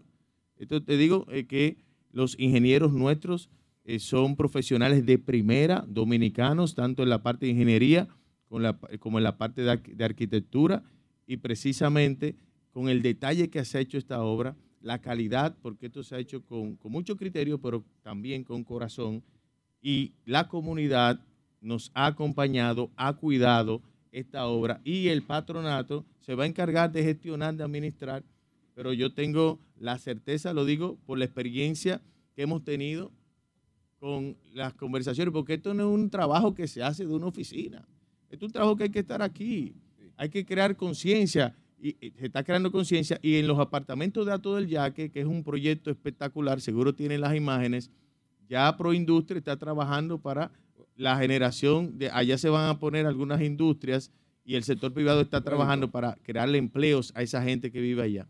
Wellington, aunque sabemos que cuando aspires no será para, cuando aspire cuidado. será para el Congreso, maestro. no, no, no. Cuidado, Wellington maestro. ya fue Cuidado, llamado cuidado, un director Pero- general, ya no, no, no. es un asesor, él no va a decir Justamente nada. por esta, por el impacto que ha tenido este trabajo en, en Santiago de los Caballeros, eh, se ha llegado a hablar, se ha llegado a hablar de que de la posibilidad de que el PRM postule a Wellington eh, como candidato a senador por la provincia de Santiago de los Caballeros. Para competir con Demóstenes. Demóstenes no está en la boleta. Bueno, el que yo he visto la última vez que yo lo vi. que yo veo aquí son de La Demóstenes. La última vez que yo no he vi, no vi a Demóstenes. nadie Tiene mucha valla, Demóstenes. Yo nada más he visto a Bueno, Demóstenes. bueno, Yo he pero- visto a Marino Collante. Marino Yo Yo vi, a- yo vi Marino también. Y yo he visto a Marino Yo vi Collante. ¿Sabes lo que Yo vi yo vi yo vi a Marino Pero Collante no, me relaje la Yo pregunta. vi a Marino. Aquí como que la alianza, la alianza está lejos. Sí, maestro. Yo vi a Yo- Demóstenes. Demóstenes es un candidato, pero para competir con él no hay que que buscar un peso pesado. Además, él no vive aquí. Está bien, está bien. Entonces, La alianza Wellington, fue para el carajo. se llegó a hablar, eh, es muy buen candidato Demóstenes. Sí. Pero Ex se colega mío los dos. sí, Sí, sí, sí, sí, sí. Compartieron la cámara. ¿Cómo, co- cómo lo es Marino Collante? Sí. ¿Cómo lo es Marino Collante? Un buen legislador fue Marino. Así Sí, un veterano. Uno de los más Dos. experimentados. Sí, sí, sí. No, Marino Sí. brillante. Marino es un hombre con una experiencia de Estado y legislativo extraordinaria. Sí. Entonces, Wellington, se llegó a hablar de eso. de- de la- incluso eh, Jaime Tomás lo planteó eh, en el sol de la mañana, que eh, creía que podía haber esa posibilidad. Eh, ¿Qué hay de cierto en eso? Una de las cosas que, que me han generado el cariño, el aprecio de la dirigencia nuestra, aparte de toda la sociedad de Santiago, es precisamente que hemos venido a cumplir con una política pública que ha sido un eje fundamental de esta administración que preside Luis Abinader y he venido a trabajar, a cumplir con eso. Y por esa razón, todos los sectores de, de Santiago y de nuestra organización me han acompañado desde el primer día. Pero te lo propusieron. Único- no, no, te lo han propuesto. no, el eso- partido te ha dicho, mira, no, bueno. allí, dile, eh, imposible, no. suave, es Y, eh, Dayib, no, de ninguna manera. Yo no tengo ninguna... No Si Luis te lo pide, No, Wellington. que tampoco, eso no está en la agenda. Aquí, ¿Y si te lo pidieran? Es que no hay que, es que no. ta- tampoco Yo que yo, yo soy, yo soy aguilucho de chiquitico. ¿Verdad que sí? Claro. Mi abuela está aquí 101 años, yo soy cibaeño, pero yo soy de la capital. O sea, yo nací en la O sea, capital. tu vida es allá. sí. Yo nací en la capital, eso por un lado. Y, y por el otro, aquí contamos con líderes de mucha calidad que oportunamente ya el Pero es que parece ¿Cómo como que no lo encuentran. Hay muchísimo ¿cuáles? liderazgo. y- No lo ¿Cómo encuentran. cuáles? Y no más importante le, decir, le señalar. pregunté, le pregunté a- anoche a don Eduardo. Nadie le sabe preguntamos nada. que estuvimos compartiendo con él anoche. Eh, por cierto, muchas gracias a don Arquímedes. Ey, sí, ey. eh, Nadie dio- Jiménez Cabrera, gracias, don es que Arquímedes. Estaba, y vamos para allá a ahora. esposa, a toda su familia, porque eh, la verdad es que siempre nos tratan de maravilla. Entonces, anoche estuvimos compartiendo con don Eduardo Estrella. Yo le preguntaba quién iba a ser el candidato a senador de Santiago y él me dijo que lo único que me podía decir era quién no iba a ser. Lo, único, él, o sea, lo único que yo te puedo decir es es, que yo no voy a hacer. es quién, quién no va a ser. Exacto. No va a ser Eduardo. No Lo soy que, yo. lo que sí te puedo decir, Sí. le puedo decir a ustedes, que el candidato que elija el partido, y no quiero que se me alteren. O la candidata. Uno no sabe. O la, o correcto, mujer. correcto, correcto. O la candidata, o la candidata, hay una muy buena por ahí, puede ser cualquiera que se elija va a tener una posición muy cómoda. Simple. Aquí hay la oposición, lleva dos candidatos, como hemos hablado. No, eso ex- hasta diciembre. ex colegas nuestros, Sí. nuestros, número uno Yo no sé de eso. no. dos, co- dos ex, ex colegas. El gobierno, como hemos nosotros manifestado en esta entrevista y ustedes conocen, está haciendo una ejecución, nosotros cada mensualmente eh, en todo el país y en Santiago el presidente pasa el 60%, el partido llega casi a 50%, o sea, el candidato que nosotros presentemos eh, tendrá una ventaja natural, ustedes que son veteranos en la política, estamos hablando de manera objetiva, y el impacto que está teniendo eh, lo, que ha- lo que es la ejecutoria del gobierno eh, es algo que a cualquier candidato, el que sea, le va a dar una ventaja ah, en contra de la oposición. Mire, don eso, eso es una realidad que no podemos tapar el sol con un dedo. Mire, la tiene conmigo. muy difícil, muy Usted- difícil. Usted, lo de, lo de los dos candidatos, eso hasta diciembre. Yo se lo dije al maestro. Como quiera, Mire. Pedro. Tú sumas los dos candidatos y sumas los dos partidos y como quiera la diferencia de más de 20, 25 No, no puntos. creo, no, que sea así. Mire, don Wellington. Dale algo. Mire, don Wellington. cuento, si no Bájale dos y después hablamos. Mire, don Wellington. Quítale el Usted, Itevi. usted, Si no te afecta. tú- usted, eh, usted es un líder de la capital y del país. ¿Por qué no? Eh, ¿Qué va a pasar con la senaduría del distrito? No, no, pero Wellington no sabe de eso. Pero es a Wellington, Eh, pero eh, a Wellington, usted no se llama Wellington ni se parece a Wellington. Ni es Wellington ni se parece a. Wellington. Entonces, Wellington, hermano, directo amigo, eh, ¿qué va a pasar? Porque mm, andan como con una lista buscando quién acepte eso, nadie lo quiere, que si David Collado, que quién enfrenta a Omar Fernández, ¿qué, qué pasará finalmente? Eh, oportunamente también el partido dará a conocer y los próximos días, ¿eh? no hay que desesperarse, ya eso es un tema que No, No desesperéis. No, Ahora en diciembre-. Me parece que ustedes están que desesperados. ahora, que Sí. ahora en diciembre eso se va a esclarecer y ya el partido tendrá... Antes de enero sabemos quién es. Corre- Sí, 100%. de enero del 24 o del 25. Está No, descartada, del, Faride, 20 del 25 será un PRMista usted, uno PRMista. está descartada Faride, Wellington. La verdad es que vamos a esperar, vamos a esperar. Soy una persona que Ahora, siempre me caracterizo por decir las cosas claras. Mi hermana Faride. Faride. Lo que quiero decir, vamos a esperar que el partido eh, se de- defina No, la posición sí. porque no soy yo el que tengo Pero si yo fuera Farid y me lo ofrecen ahora, mire, yo le digo, mire, vaya, vaya para allá. mire, vamos, vamos, vamos. Tú no yo- eres yo Faride, quiero- no me ven parece Yo quiero que- ven acá, Oye, Nayib, yo quiero que me permitan, por favor, Sí, porque este es un día bastante, Sí, sí, sí, bueno. para mí, muy importante. Y yo quiero que ustedes Histórico. conozcan, que ustedes conozcan los detalles. Sí. Y venga aquí la arquitecta María Isabel Serrano, que se van a deleitar.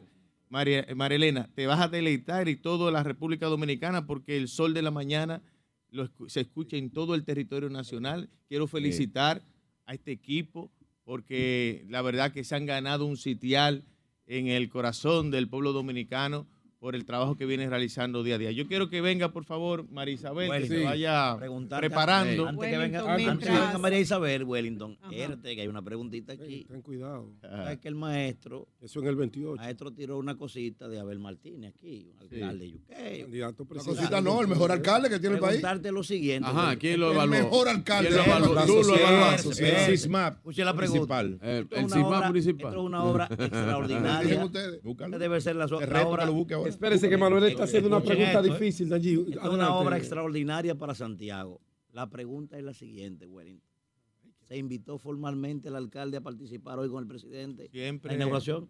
siempre nosotros Wellington y el alcalde son en llave. Espérese. siempre desde la primera etapa y como les respondí a, a don Julio, hemos tenido una comunicación permanente con la alcaldía y que obviamente se le invita a todos los, a todas las actividades se le, ha- se le ha invitado. Y reitero para lograr esto si no es con la colaboración tanto de la alcaldía como Corazán, que ha estado permanentemente con sus equipos contribuyendo, Andrés Burco, director de Corazán, con un trabajo espectacular aquí en Santiago, igualmente de Norte, porque cuando nosotros tenemos que ya reubicamos la gente, que la mudamos, que hay que demoler, todos esos sectores tienen eh, tendido eléctrico.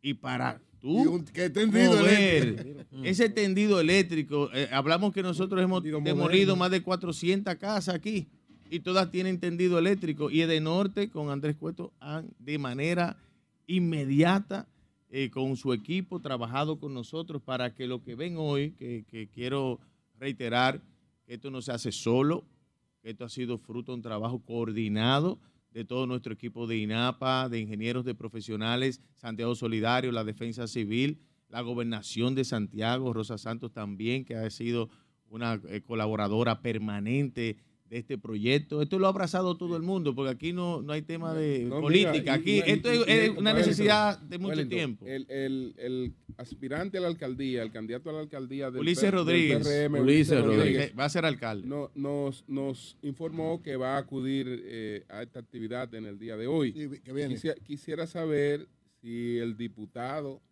y candidato a la alcaldía, eh, Víctor Fadul, eh, fue, fue invitado a, a la actividad.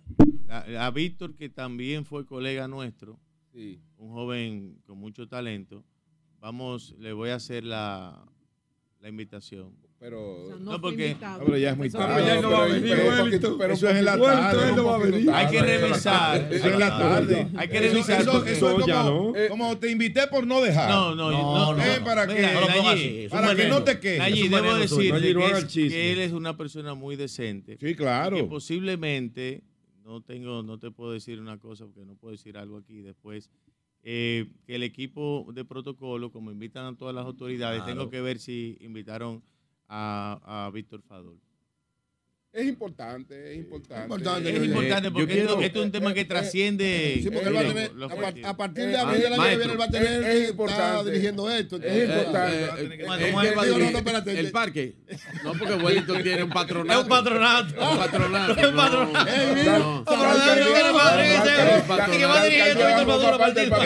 él va a trabajar con Ulises. El parque lo va a dirigir. patronato. Ah, Víctor va a trabajar con Ulises. Ulises lo va a dirigir el patronato. Es Ulises que lo va a dirigir el Mira, patronato. miren, eh, a buscarle trabajo. Miren, eh, Ah, no, yo está- quiero, yo quiero decirle algo a, Wellington, eh, que primero como, como amigo de Wellington Arnaud de, de toda la vida, porque estábamos, nacimos en el mismo vecindario, eh, lo conozco desde niño, desde que tengo uso de razón. Wellington me lleva unos añitos. Eh, yo me veo más acabado que él, pero Wellington me lleva unos añitos. de trasnoche yo me No, pero parece que te pasa para la noche.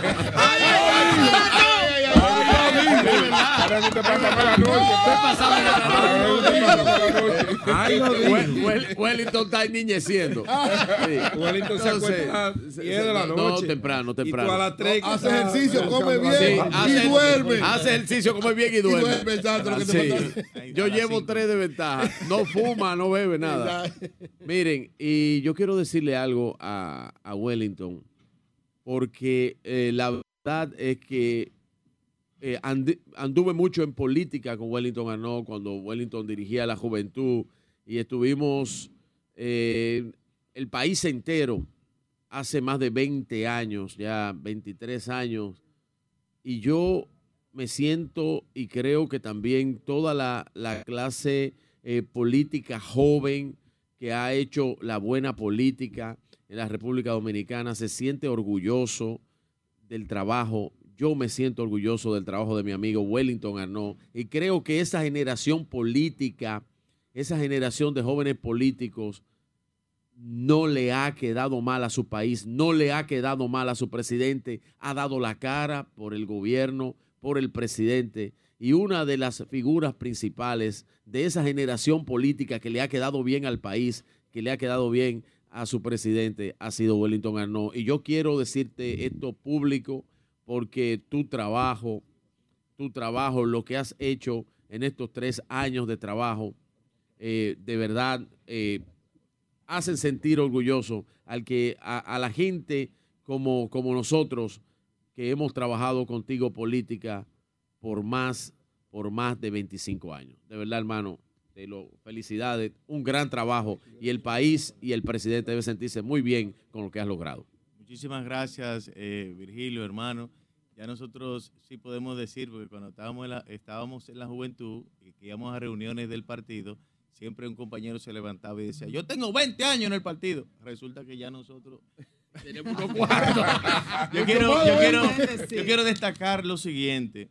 Y en la Hay- parte hay de que- atrás de la Hay guagua. que reconocer eh, que si cualquier funcionario no cuenta con el respaldo del Poder Ejecutivo, en este caso del presidente de la República, yo que he impartido algunas conferencias en el INAPA con los colaboradores nuestros para que conozcan todo lo que hemos hecho, porque ellos son responsables de eso. Yo siempre inicio diciendo que esta gestión que nosotros hemos ejecu- ejecutado ha sido exitosa gracias al apoyo que hemos tenido del presidente Luis Abinader, que ha puesto el agua potable y el saneamiento como un eje fundamental de su gestión, que ha invertido el año pasado solamente, se invirtieron más de 20 mil millones de pesos en agua potable y saneamiento.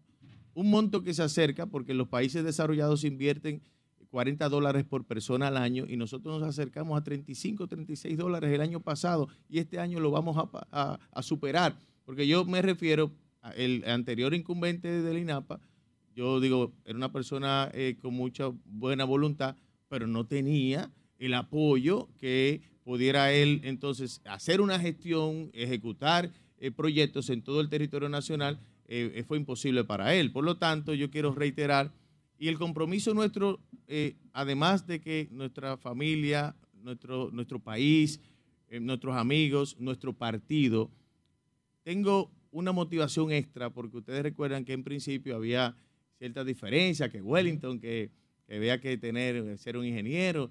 Eh, La realidad es que esto es un tema de gestión. Eh, por ejemplo, un funcionario en Francia, eh, incluyendo el presidente, pasa por la Escuela de Administración Pública. Esto es un tema de gerencia, de equipo, de voluntad de trabajo. Pero esa motivación... Hoy Gonzalo Castillo demostró que no había que ingeniero para ser sí, hizo un buen trabajo. Esa motivación extra de que al trabajo. presidente le dijeran cuando le hablaran de este tema, fue acertada tu decisión, es algo que para nosotros, que nunca le dijeran te equivocaste, para nosotros cada día eh, nos alienta junto a nuestro equipo a hacer las cosas bien, a trabajar, a dar el 100% para poder hacer una gestión que la gente valore y es un privilegio ser un servidor público y en el tiempo que estamos estaremos aquí seguiremos trabajando y agradecer a todo el equipo que nos ha acompañado hasta este Brevemente, Wellington, la audiencia pregunta porque escucha el sonido de los equipos trabajando. ¿Qué están haciendo en estos momentos? Bueno, ahora mismo hay un proceso de limpieza. Hay un proceso de limpieza porque la obra continúa. Nosotros no nos, no nos paramos. Ya la tercera etapa va a ser más, un poco más rápida porque la mayor reubicación de personas pasó.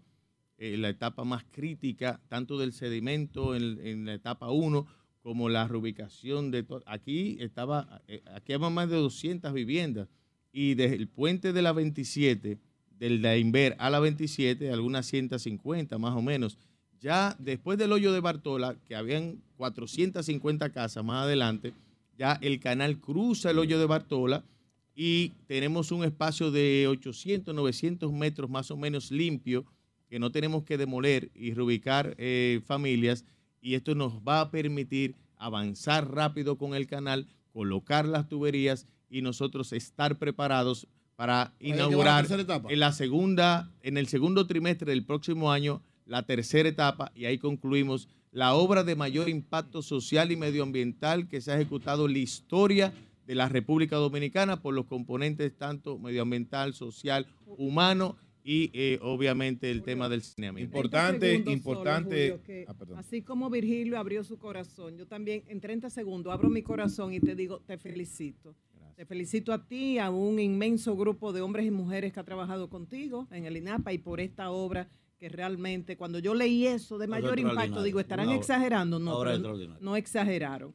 Entonces, así como uno se siente satisfecho, uno dice, sí, el PRM como otros partidos tiene grandes hombres y mujeres trabajando. También tengo el dolor, tú me dirás que no tiene que ver contigo, pero quiero abrir mi corazón de lo que le, ha- le han hecho a Faride. Eso duele, Maltratado. duele y además aleja de la política a gente seria, íntegra, trabajadora como ella, porque no se quiere ver en ese espejo. ten fe, ten fe que al final del camino nosotros somos una gran familia y a ella la queremos de corazón, eh, es una hermanita desde pequeña y es una estrella. Tú la quieres, yo Al sé que tú final la del quieres. camino, Yo también. todo va a salir Pero hay bien. gente ahí que no la quiere. confía. Al la final del camino todo Yo va sé a que tú salir la bien. A quieres, lo mejor, a lo mejor, a lo Pero hay gente que no la quiere. a lo mejor también la están, la están protegiendo. Yo lo Vamos a dije. esperar Porque que es la es- historia es que la- concluya. la, situación es difícil. No se Sí, desespere. A a ese muchacho ahí un vez están protegiendo. Desesperados. Salir a Los locos a a desesperados. Vamos a dejar a nuestra querida tranquila. Y no la quieren suicidar a Farid. Ministra. desesperados. Mira, tú sabes que, eh, discúlpame, eh, no, espérate, pero que discúlpame. después de su promoción política, un quiero decir algo, si usted me lo permite. Pero, Sí. eh, Pedro, usted está intolerante como, Pedro, dame un como minuto. amigo de Nayib. Virgilio, ¿tú me permites mandarle un versículo a Faride? Sí. No, no, ahora no, versículo. El ah, sí, versículo. Ah, sí, un. El versículo es Romanos 8:28. Sí. Para los que están con el Señor y en su propósito, todo obra para bien. Para bien, Y yo le amén. agrego Todo. siempre, aunque parezca mal. Amén. Amén. Que se agarren Mira, ahí, ¿verdad, mira, Wellington? mira, ¿Tú sabes ah, qué es? mira, hay un hay un grupo, yo tengo que decirlo porque de milloneros, los lo que, los que nacimos en el millón. Eh, milloneros activos que me han ¿Y escrito Wellington es millonero?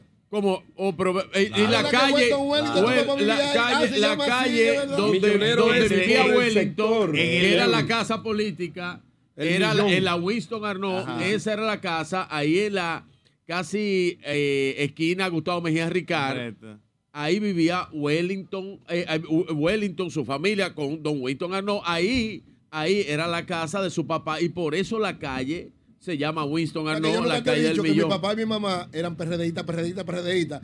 ¿Y qué te pasó? Una vez fui a la casa de Wellington con ellos, que estaba el doctor Peña Gómez. Sí, no, no salía de ahí. Eso era un entorno. Eso era un entorno, eso era un entorno. Entonces los milloneros ah, ahí, ahí le mandan felicitaciones eh, y un buen amigo de este programa eh, que es eh, eh, Raymond Rodríguez y Ay, eh, hermano Raymond de él, Pozo. No, Raymond no, Pozo hizo hermano un de tema más bueno. El hermano empresario de- del barrio. el empresario del barrio Raymond, eh, el papá de Raymito. El que me malograron Sí, allá no, no, no, no. Y otro, y otro que le manda es un abrazo y le felicita a Manuel Ovalle también. Mira. Wellington. Yo quiero... no tiene un pelo para ser Este rubio, es pero muy prudente, no, no tiene control. el- ¿Qué es esto, María Elena? Ayúdalo, ayúdalo. Mira, yo me quiero sumar a esa valoración de Virgilio, a la de María Elena y de una gran parte de la sociedad dominicana con relación al trabajo tuyo en la vida pública. Y en esta oportunidad, en el INAPA, y quiero con ello, luego de saludarte, eh, felicitarte, porque de verdad obras como esta impactan en la calidad de vida de la gente, hacerle un llamado a los partidos políticos, no al PRM, no, a todos. Fíjate que Wellington nació y se crió en la familia PRDista, hoy PRMista. Le duele su organización, no es un invento. Igual que Jean Luis, igual que Fellito, igual que San Lobatoms, igual que funcionarios que hoy han sacado la cara por este gobierno y no han metido la pata. Los inventos, jalados por la greña, Cuidado si lo politiza. perdón, lo estaba como son, y po- hablo de los partidos políticos, incluyo al mío, son los que han ido a dañar el nombre de las organizaciones y del, también del aparato público. Fíjate cómo estos muchachos, cada vez que hacen un programa especial, muestran resultados. Los otros que tienen que estar defendiéndose de toda la diablura que andan haciendo. ¿Por qué? Porque lo trajeron de invento. Y es donde los partidos políticos tienen que cuidarse. Bueno, señores, son las 8.36 minutos. Nosotros continuaremos aquí con todos los detalles de esta obra que se entrega en el día de hoy, la segunda etapa del saneamiento del arroyo Gurabo en Santiago de los Caballeros. Cambio y fuera.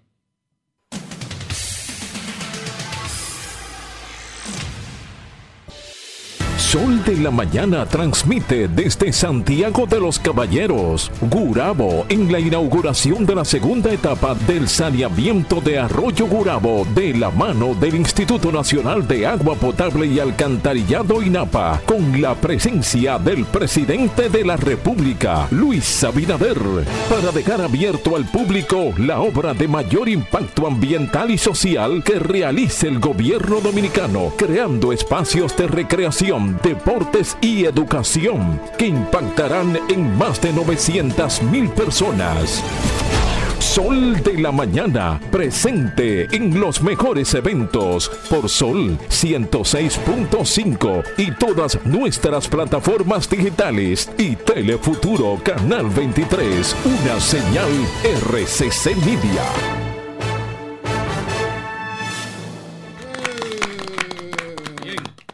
Bueno, señores, continuamos, continuamos desde Santiago de los Caballeros. Estamos en la segunda etapa del saneamiento Arroyo Gurabo, que se entrega en el día de hoy en un acto que encabezará el presidente Luis Abinader.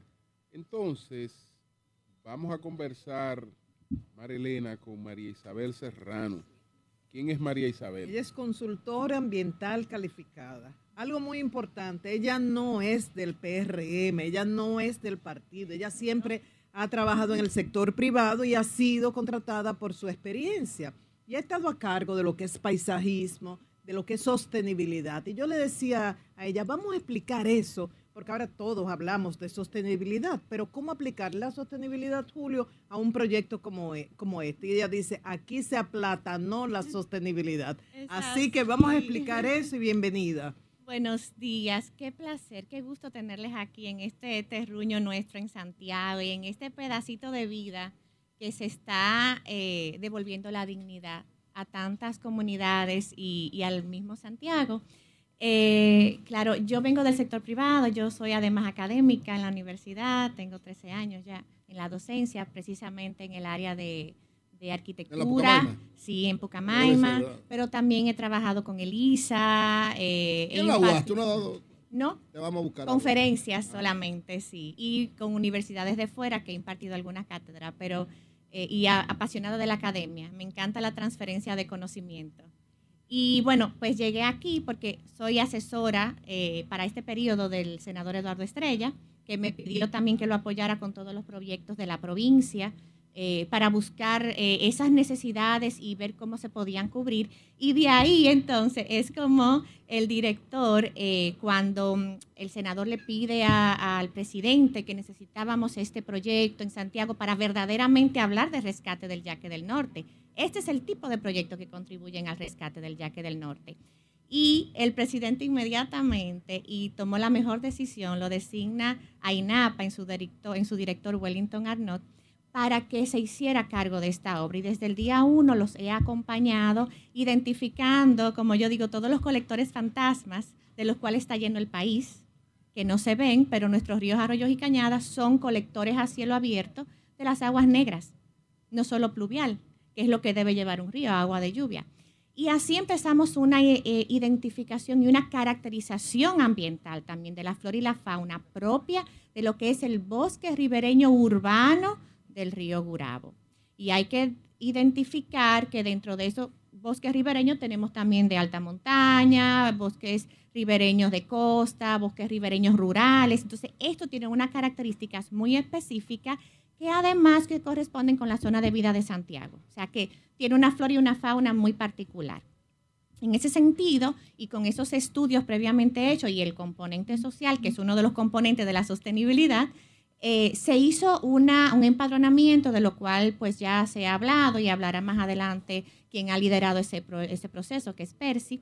Y junto con eso eh, se empezó un trabajo participativo. ¿Y a qué llama la sostenibilidad? Identificar las necesidades sociales y dar respuestas a ellas integrando a las personas. Mejorar la calidad de vida de las personas a través de las intervenciones, pero que ellos sean parte, que ellos se de las obras, de los proyectos, y eso también, a cierto modo, es lo que permite la sostenibilidad en el tiempo de todas las obras. De esta manera, junto con el componente social que está bien marcado en este proyecto, el antes y el después, tanto de los que se quedan como de los que se han relocalizado, el componente ambiental junto con el componente económico, que son los tres pilares de la sostenibilidad, eh, se han trabajado de manera conjunta. La inversión inicial ha sido importante. Sin embargo, muchas veces cuando se habla de sostenibilidad no se entiende que lo que hace un proyecto sostenible no es necesariamente esa inversión inicial, es la necesidad de que a largo plazo el mantenimiento y los gastos sean mínimos, que se mantenga solo, que no requiera tanta intervención. Y de esa manera se han trabajado el componente ambiental en dos aspectos, lo que es el área de saneamiento, que ya más de ingeniería, con los colectores, interviniendo los pluviales que anteriormente estaban contaminando con aguas residuales, y el componente que tiene que ver con la restauración del bosque ribereño, que básicamente, eh, y en su componente urbano claro, es lo que hemos, lo que estamos viendo y que es más visible. Ahí nosotros nos apoyamos del Jardín Botánico de Santiago, porque les comentaba fuera del aire que lamentablemente nuestros viveros no producen lo nuestro. Es muy raro ver viveros que vendan eh, árboles y palmas endémicas y nativas, porque los paisajistas estamos buscando lo que es extranjero introducido, porque no tenemos esa cultura y tristemente hemos ido perdiendo y poniendo en riesgo muchas peligras, muchas especies que actualmente se encuentran amenazadas. Una demanda de lo exótico, de lo, importado que amenaza contra, eh, contra las nuestras. Y aquí, por ejemplo, em, tenemos muchos árboles, cerca de 500 árboles ya sembrados, trasplantados, aunque se ven pequeños porque son trasplantes y necesitamos que sean pequeños porque es justo en su proceso de crecimiento donde ellos más capturan dióxido de carbono. Y necesitamos ese trabajo aquí. Y ya se va viendo cuando eh, podemos tener avistamientos de colibríes, de mariposas, de abejas, de ruiseñor, de cigüita, que ya han vuelto a un entorno, lo que es la avifauna urbana. ¿Qué especies? De árboles. Bueno, tenemos 30 especies. Em, aparte de la palmacana nuestra, la sabal dominguensis y la... especie aquí? Aquí, no, otras sí, traídas del Jardín Botánico de Santiago. ¿Y están en el entorno de aquí todas? ¿Ustedes ven?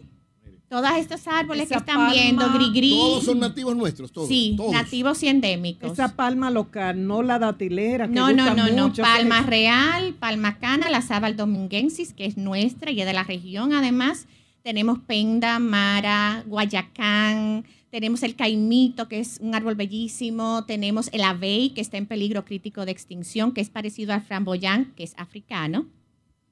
Al framboyán amarillo se parece, pero ese es nuestro, ese es endémico, de hecho, ese es de aquí de la isla.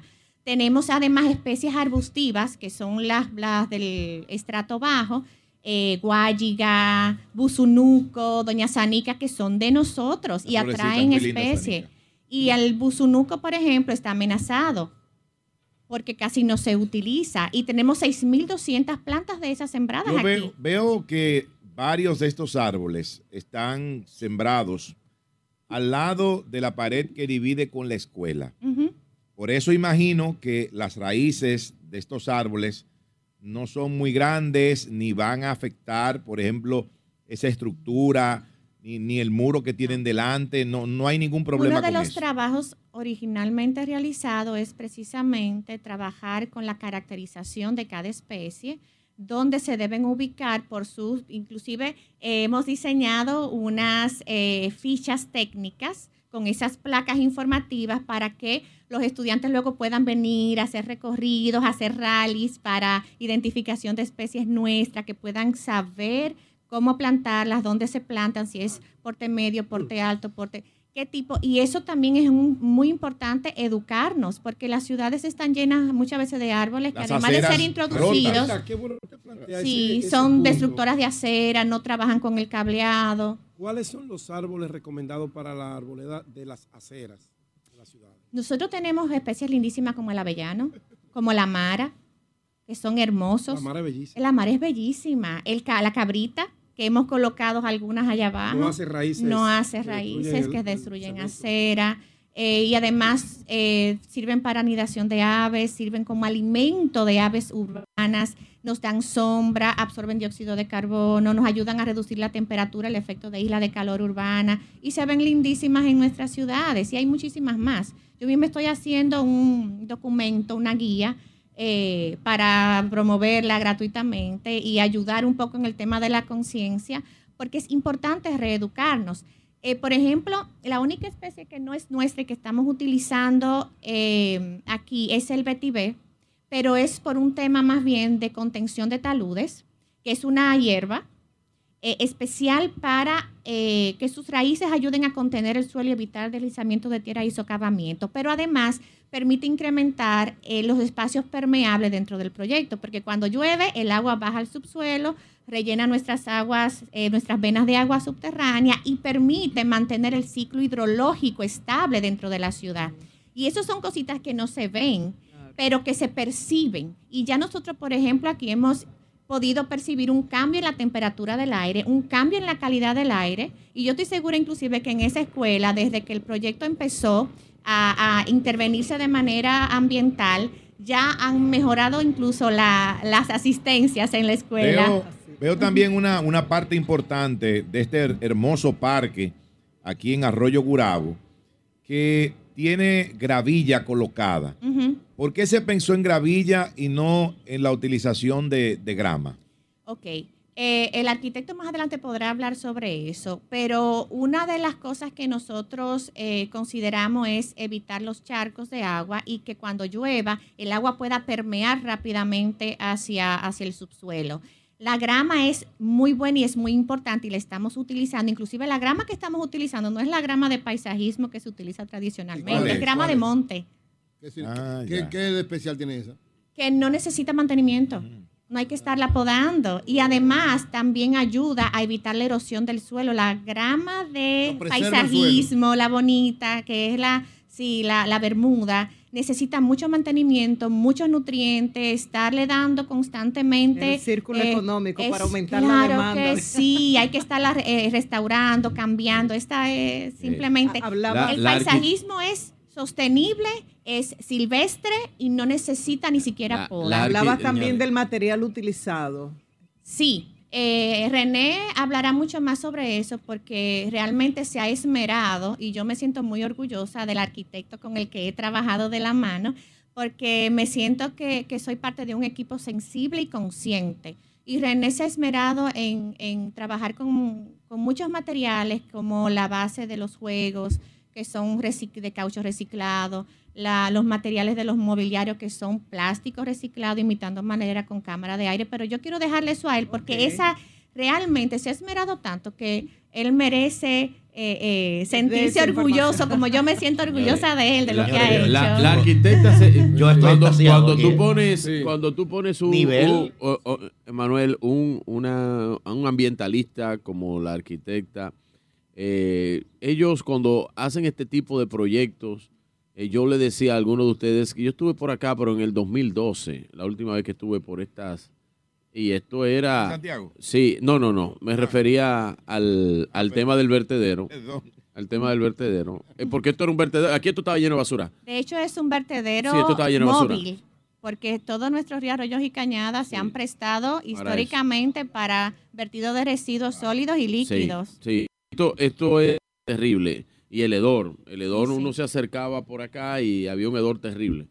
Eh, y yo me imagino que cuando ella, por eso se siente tan orgullosa, ella se siente que está en Disneyland. Como cuando, cuando viene aquí, ella ve todo esto. Y yo eh, veo estos árboles, yo sé que usted lo explicó, esos árboles grandotes eh, que, Los samanes. que son samanes. Le iba a explicar, esto, estos cuántos hay de esos y los trajeron de, de una loma, ¿no? Mire, son 16 sasmanes de 25 años. Todos Wow. han sido sí, donados por el ingeniero Burgos de Corazán. Eso también me hace muy feliz porque habla de la voluntad y de querer aportar. Eh, igual que las palmas reales que tenemos eh, en el trayecto hacia acá, en el- lo que yo le llamo el corredor ecológico que conecta el parque A con el parque B. Eh, y él las ha donado de corazón, inclusive ha mandado su mismo personal a que las traiga, que las siembre sin horas. Aquí, aquí hemos salido tarde, de madrugada, sembrando, trasplantando. Tienen 25 años de edad. Eh, estos ya están, eh, de hecho, eh, dando sus frutos, ya están saliendo sus brotes, se trasplantan siempre. Eso es bueno decirlo, muchos árboles se tienen que trasplantar sin hojas, porque cuando se trasplantan con las hojas, el árbol, por querer preservar las hojas, no se enfoca en las raíces y muchas veces muere en el proceso. Oh. Entonces, claro, por eso ustedes van a ver muchos árboles que no tienen las hojas todavía y es porque están trasplantados de hace una o dos Ese es un samán. semanas. Ese es un Ese es un samán, samán. que es naturalizado, de hecho. No es endémico como tal, pero es naturalizado y ya forma parte de nuestras especies, al igual que el almendro.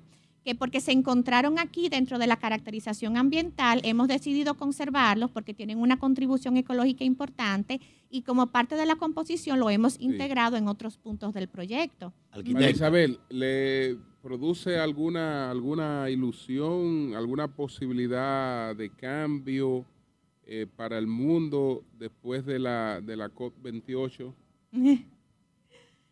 Yo hice una publicación eh, iniciando la COP que decía 0 de 27 llevamos. ¿Cómo 0 de ¿Qué quiere decir eso? 0 de 27, porque cada, cada COP, nosotros, claro, los especialistas, yo he trabajado, he, colaborado con el IPCC, con la, el panel intergubernamental de cambio climático representando el país, en, inclusive en el último informe mundial 2018-2022, yo fui parte del equipo mundial que trabajamos con, con, ese documento representando a la República Dominicana de manera voluntaria, me escogieron.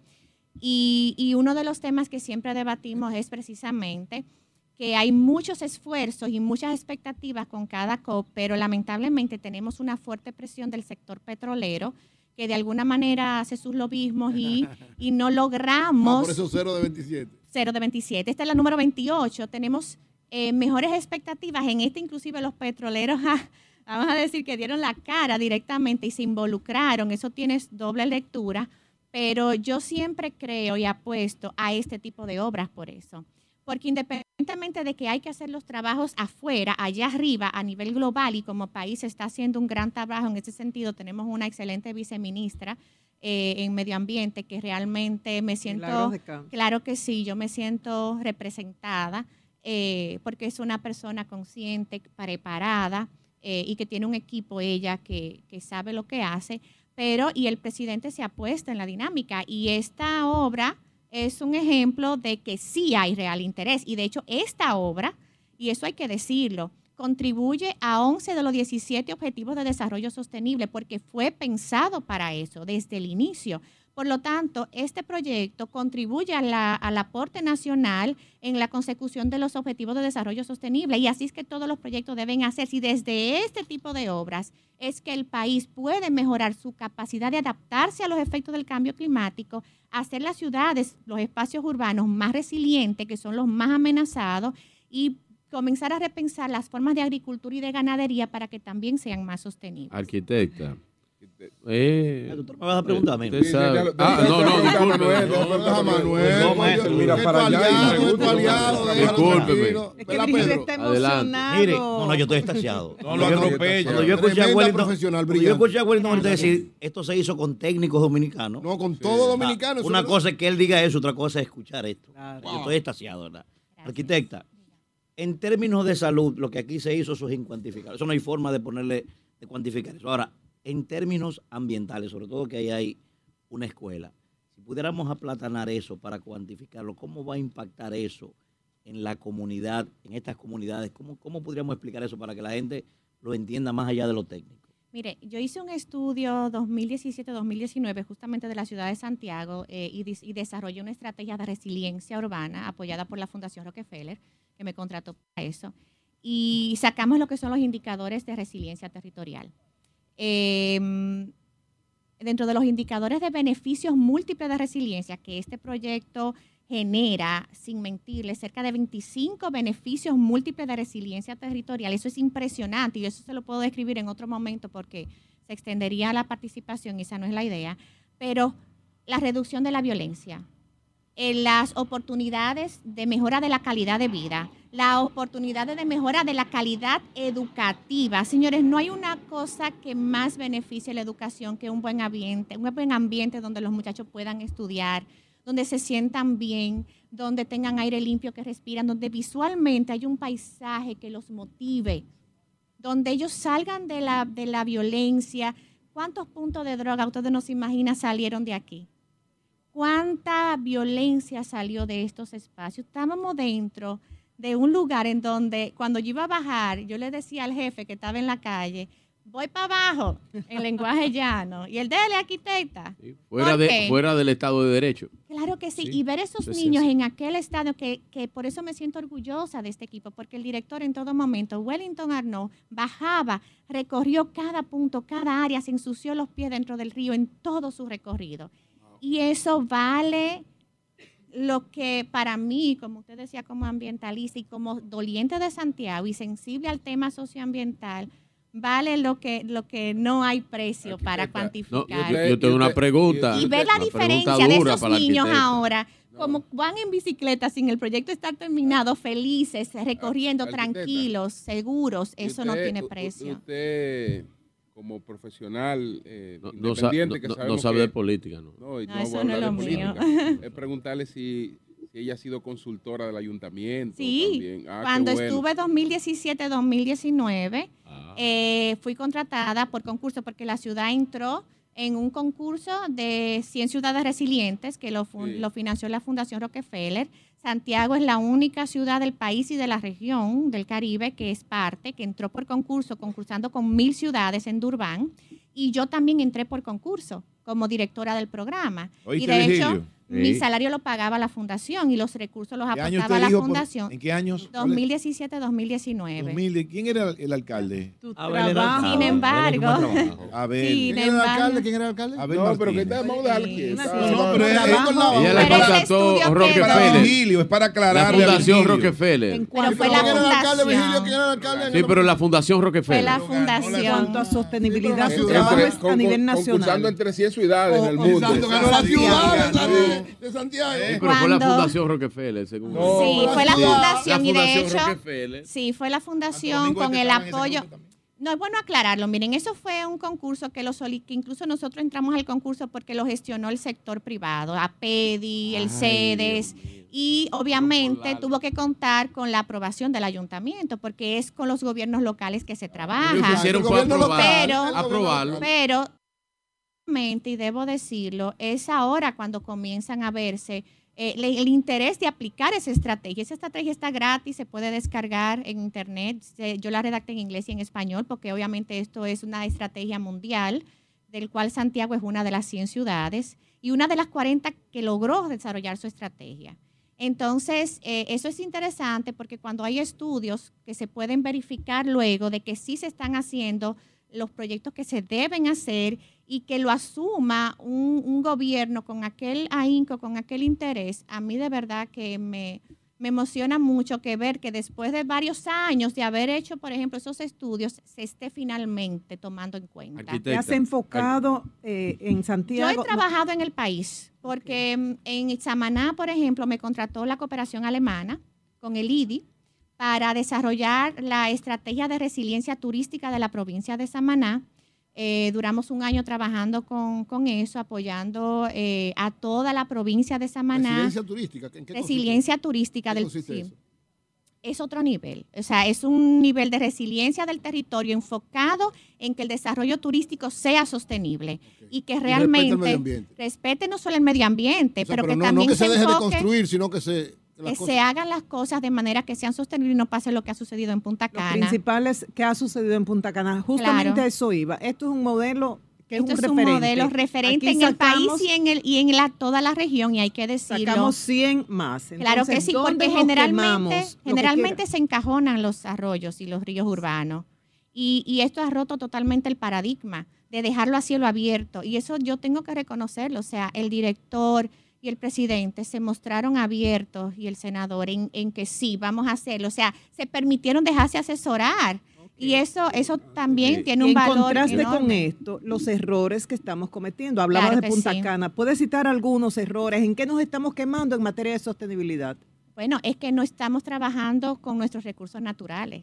Es a costa de los recursos naturales y no hemos entendido que nuestro mayor recurso está justamente en las soluciones basadas a, la naturaleza. O sea, los recursos más valiosos que nosotros tenemos tanto para continuar la sostenibilidad económica, el desarrollo económico del país, como el desarrollo turístico y todos los sectores económicos, tiene que ser en soluciones basadas en la naturaleza, porque la riqueza natural de la República Dominicana no puede continuar depredándose, porque vamos a entrar, y ya lo estamos viendo, en una crisis de agua, en una crisis de recursos, en donde ya hay zonas donde ni siquiera se puede sembrar o porque no hay agua, porque el suelo se ha, eh, se ha básicamente desertificado. eh, donde nuestras costas se están erosionando porque estamos destruyendo los corales, los arrecifes de coral, los humedales, los manglares, que son nuestra primera barrera natural contra la erosión, contra el, el aumento del nivel del mar. O sea, en hay Punta muchos Cana están elementos. sembrando corales. ¿Cuál es el problema de Punta Cana? Ahora, Ahora lo está haciendo. Después de haber después de haber destruido el 60% de los humedales y de los La- la- arrecifes. Por los proyectos turísticos. Sí. Eh, la arquitecta, eh, la arquitecta, capacidad hay, como, como se expresa. Hay que seguir desarrollando el turismo, Una, pregu- una pregunta, una más, pregunta. Pues yo tengo que hacer esta Como pregunta. O- oye, esto, tengo que hacer esta pregunta. Porque, El- dígale, dígale al arquitecto que, Eh, su, que su voto será secreto, que eso es un secreto, No. que eso no, usted no tiene por qué No, eh, decir. no, yo, eh, yo Ni estoy va- seguro. ella no está con yo estoy no seguro por quién ella va a votar. Yo estoy seguro. No, ella no está con nadie, olvídate de eso. Pero yo quiero hacerle una pregunta, porque me obliga, obliga a la pregunta eh, por tratarse de una medioambientalista. Nosotros tenemos un, compañero neo medioambientalista, neo, neo, porque es nuevo, es de una nueva generación, eh, influenciada eh, por gente como usted, que, que tiene capacidades técnicas y que esto lo trabaja a diario. Eh, cuando uno nunca le gusta hablar de fallecer, pero cuando es lo más, eso es lo más seguro que tiene eh, el ser humano. Cuando usted fallezca, usted quiere que la composten, Ay, no hable de eso. que usted quiere co- co- como medioambientalista, usted quiere que la composten, siembre un árbol encima de usted. Gracias, José Lalu. ¿Qué, qué usted, qué usted quisiera hacer en ese momento? Usted yo sabe prefiero que ni- ni yo pensar le agradezco la pregunta porque eh, hay bueno, es bueno eh, eh, nosotros poder romper un poquito con, con las etiquetas. A los medioambientalistas a veces nos ven como radicales. Sí. Y yo creo, y la sostenibilidad te invita realmente a hablar de, co- de Atención, José. equilibrio, de equilibrio, Exacto, de compensar, de encontrar las formas de que todo el mundo gane, donde todos los proyectos deben ganar, ganar la comunidad, ganar los proyectos. Hablamos también de la sostenibilidad económica y decía eso, que este proyecto es un referente de que en el tiempo es de muy bajo mantenimiento en todos los sentidos. Entonces, eh, en ese mismo aspecto, eh, hablar de absolutismo en términos medioambientales, yo entiendo que eso será decisión de mis hijas, a las que sí estoy criando con una conciencia muy de respeto por ¿Cuántas la tienes? vida en sentido ¿Cuántas general, tienes? dos, dos pequeñas guerreras. Ajá. Eh, eso es lo que amerita. Lo que hagan con mi cuerpo ya será decisión de mis hijas. Ahora, lo que ellas hagan con todo lo que yo en vida les he legado es lo que realmente, en lo que me estoy enfocando. Viste, Bueno. brillante. Atención. Ey, José.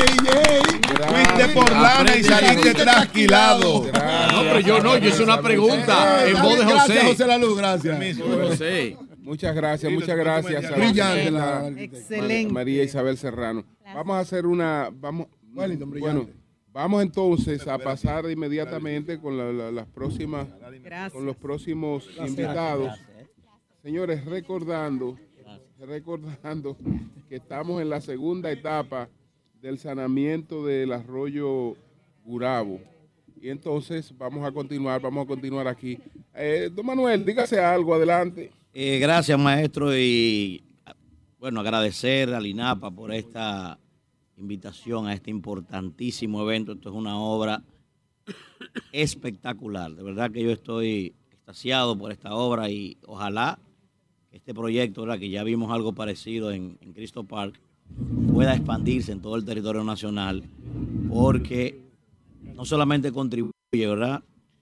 a mejorar la vida de las personas, sino que además también deja un legado importante para las futuras generaciones. Miren, el doctor Leonel Fernández fue invitado a un programa hermano y allí él manifestó que está en toda disposición de ir a un debate con el honorable señor presidente de la República.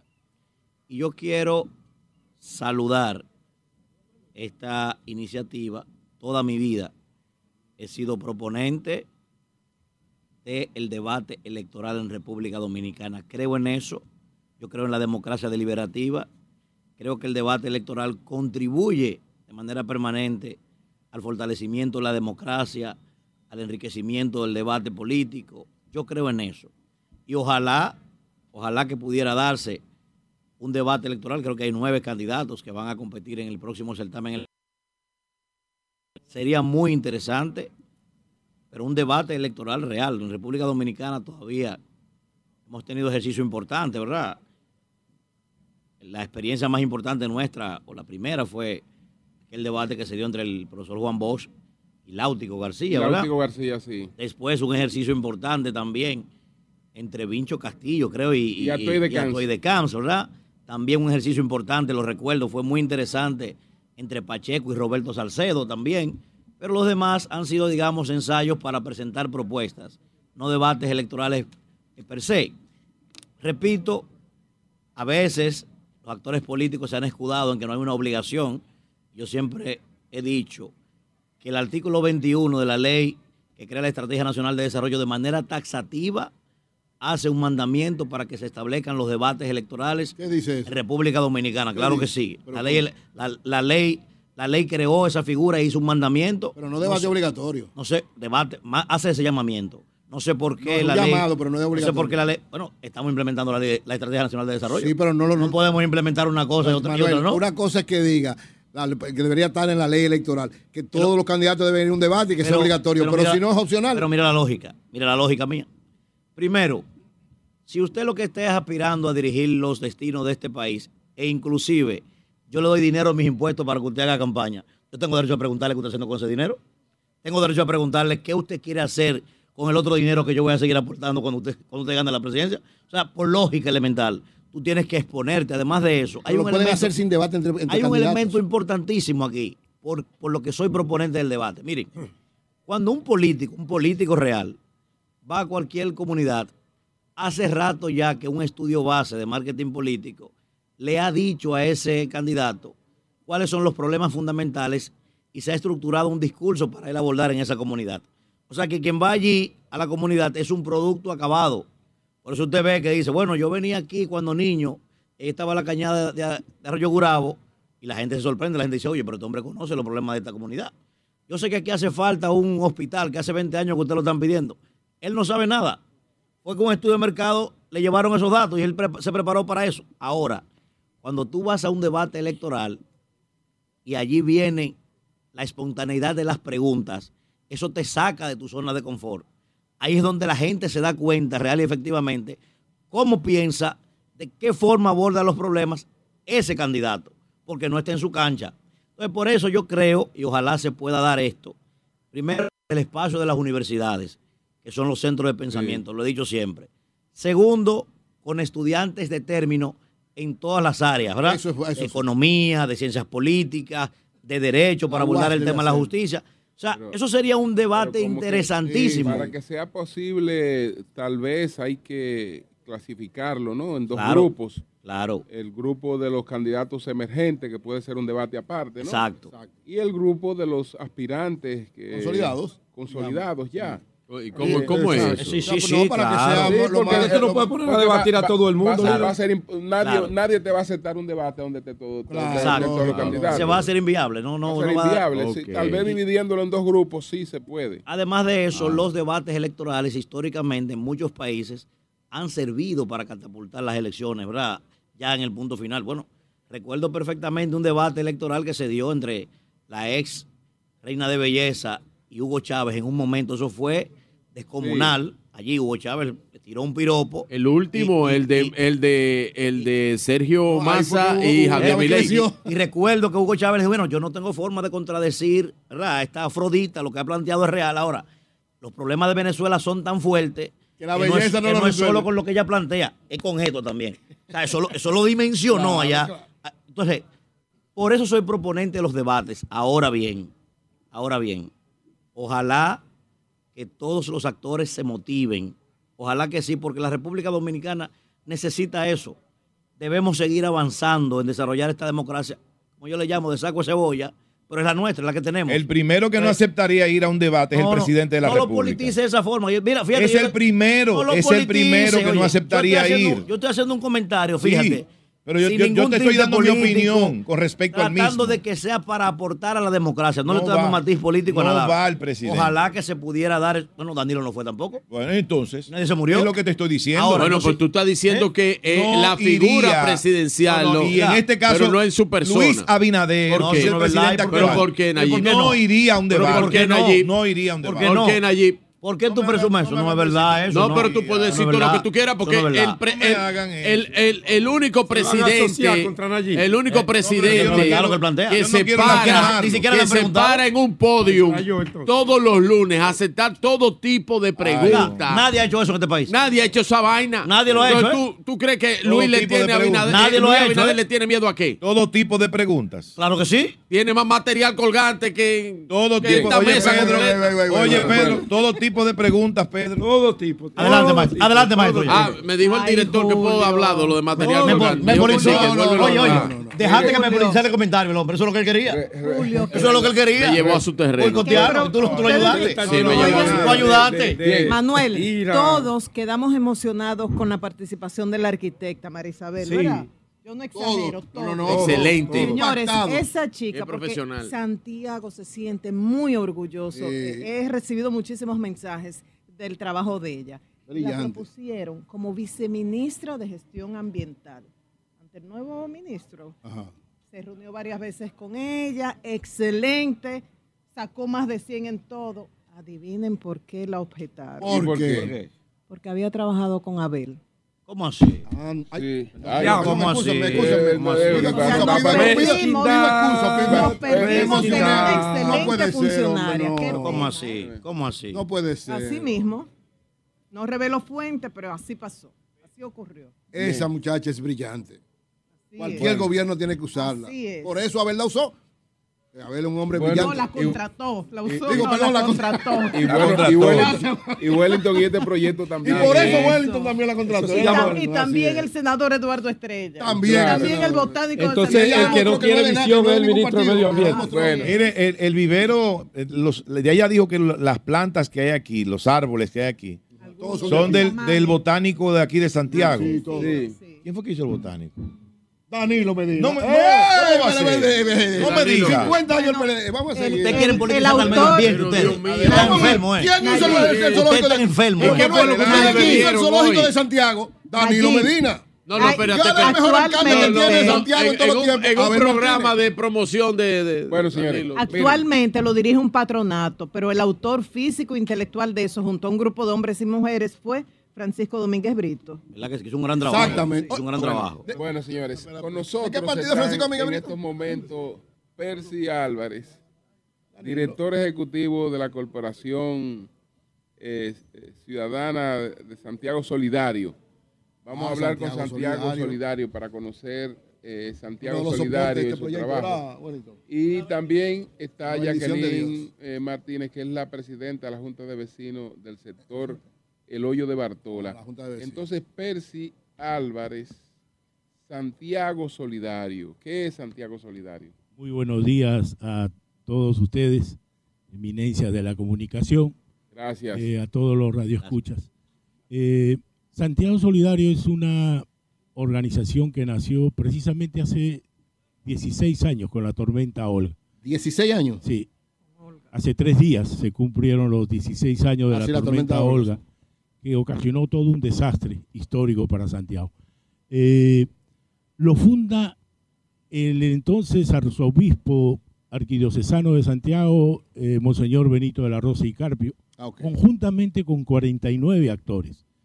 La gobernación, eh, la alcaldía, eh, la oficina senatorial, están 16 ONGs, todas las actores decisorios de Santiago, unidos para socorrer ayuda humanitaria en caso de desastre en la provincia. Así nació Santiago Solidario. A partir de esa fecha, nosotros vinimos acompañando y ayudando a todas eh, las comunidades. Son ocho arroyos, más de 152 cañadas que tiene la provincia, cuatro ríos. Eh, y hemos visto todo, a partir de esa fecha, todos los desastres, ayudando a fortalecer sus capacidades, de la mano con las instituciones de emergencia, y sobre todo en este río Gurao, que para nosotros siempre fue un- una zona de mayor preocupación en este tema. Eh, créanme que hemos visto deslizarse cientos de viviendas, de comunidades inundarse hasta el zinc, eh, de, de familias eh, que perdieron algún tipo de familiar. Yo recuerdo mucho una señora que se le escapó de la mano a un bebé ahí en el hoyo de, Puchulo. Eh, pero hemos visto todo ese proceso de inundaciones, hacinamiento, de enfermedades de salud. No se imaginan la cantidad de enfermedades de salud que se daban precisamente por la contaminación del río. Eh, nosotros, eh, después de la tormenta Olga, nos donaron unos terrenos en Villabao, 50, 544 mil metros cuadrados, y siempre estuvieron destinados para reubicar a familias vulnerables de Santiago. Eh, y créame que lo hemos compartido y negociado con todas las autoridades desde el 2007, con instituciones internacionales para buscar cómo eh, reubicaban familias, cómo entregábamos viviendas eh, y vidas dignas a, a las familias más vulnerables de Santiago. Eh, es así como cuando asume este nuevo gobierno, el senador Eduardo Estrella, es, eh, nos acercamos a su oficina y le presentamos los proyectos que tenían. Él dijo, vamos a ver, yo voy a conversar con el presidente, ver cómo eh, eh, construimos esas viviendas y vemos la zona donde reubicar. Y nosotros siempre insistíamos que el río Gurao, porque el río Gurao, y ya lo dijeron anteriormente, tiene un aporte del 43% de contaminación al río Yaque del Norte. Pero además es una zona no vulnerable, sino altamente vulnerable a inundaciones y en el caso de un sismo. Pero además, y son estudios que hicimos, un, censo, un diagnóstico socioeconómico que nos dice que el 70% de la población vivía debajo de la extrema pobreza. Entonces, imagínense todos esos indicadores que nos daban esa alta vulnerabilidad. Bueno, es en la oficina del senador que un día nos invita y llega a Wellington Arnaud y nos dice, vamos a trabajar el proceso del saneamiento del río Gurabo. Créanme que ahí nació una esperanza, una luz para todo esto. Eh, ni bien terminamos la reunión, Wellington me dice, yo quiero conocer las comunidades. Y créanme, era un día lluvioso. Logramos recorrer 18 de las 19 comunidades que tiene este proyecto. Eh, caminando por lodo, por basurales, por, por vertederos improvisados. Pero, ¿saben? Sentimos eso que nosotros sentimos cuando venimos a dar ayuda humanitaria a la, a la, a la familia. Sentimos que Wellington, y no es que, eh, eh, ¿cómo se llama? Esté como un discurso preparado sobre Wellington, pero Wellington hizo ese clic, esa, esa relación, esa sintonía que hace un funcionario, que hace una persona con los más necesitados. Porque créanme que las personas que todavía viven acá y las que ya se han ido, esas personas tienen una sabiduría de años que huelen a las personas, ¿sí? que pueden recibir todo lo que venga, pero cuando, cuando se va el funcionario, cuando se va la ayuda, ya sabemos lo que dice después. Eso no sucedió con Wellington. Y de verdad fue como una bendición para que podamos tener después toda la parte, porque a nosotros nos ha tocado la parte social. Y créame que no es fácil, porque la gente desconfiaba, decía, todavía no estaban el primer Nadie apartamento antes construido. se había acercado a ustedes Nadie, para- nadie antes. Oye, eso. Nadie antes había recorrido como lo hemos hecho con Wellington Arnaud, con INAPA. Y créanme, entonces, esas familias que conocían del país, que conocen la cantidad de veces que las han reubicado y las han dejado ahí alquiladas por unos meses y nunca llegó su vivienda. Y entonces, créame que esa relación que, que se fue dando con INAPA, con Wellington Arnaud, eh, generó esa confianza. Porque familia, eh, no es fácil decirle a una familia, mira, te voy a alquilar una vivienda y después de cuatro meses te voy a entregar tu apartamento. Y créeme que, que ellos comenzaron a creer como eso. Hemos sacado hasta ahora 654 familias, 420 hemos entregado eh, apartamentos, todavía tenemos familias viviendo en alquiler, pero tienen la confianza y la esperanza. Un momento lo dijo Wellington en la entrevista, nadie nos ha pedido, oye, entrégame un papel que me garantice, yo te estoy dando mi vivienda, que me garantice que tú me vas a dar tu apartamento. ¿Ustedes le han dado seguimiento a esas familias? Eh, ¿Cómo ha sido la adaptación? Porque a veces es traumático, aunque sea para una mejor vida, el separarse de su entorno, de sus vecinos. Créanme que sí, es, es un acompañamiento que está dentro del proyecto. Toda una labor de acompañamiento, hay que organizarlos allá para una nueva vida. Pero creo que lo más impactante es escuchar, a- no a una, a muchas personas que, no, que ya están viviendo, ¿no es cierto?, en una vivienda digna, decirnos, mira, todavía cuando comienza a llover, pienso que me- mi vivienda se va a inundar. Estoy en algún lugar y pienso en mi vivienda. Después recapacito y que estoy viviendo ya en una vivienda más, más segura, ¿no? Y Percy, ¿cuál es la, Sí. la nacionalidad suya? Yo soy eh, peruano, nacionalizado santiaguero con un buen sancocho. Tengo No dijo 22 años.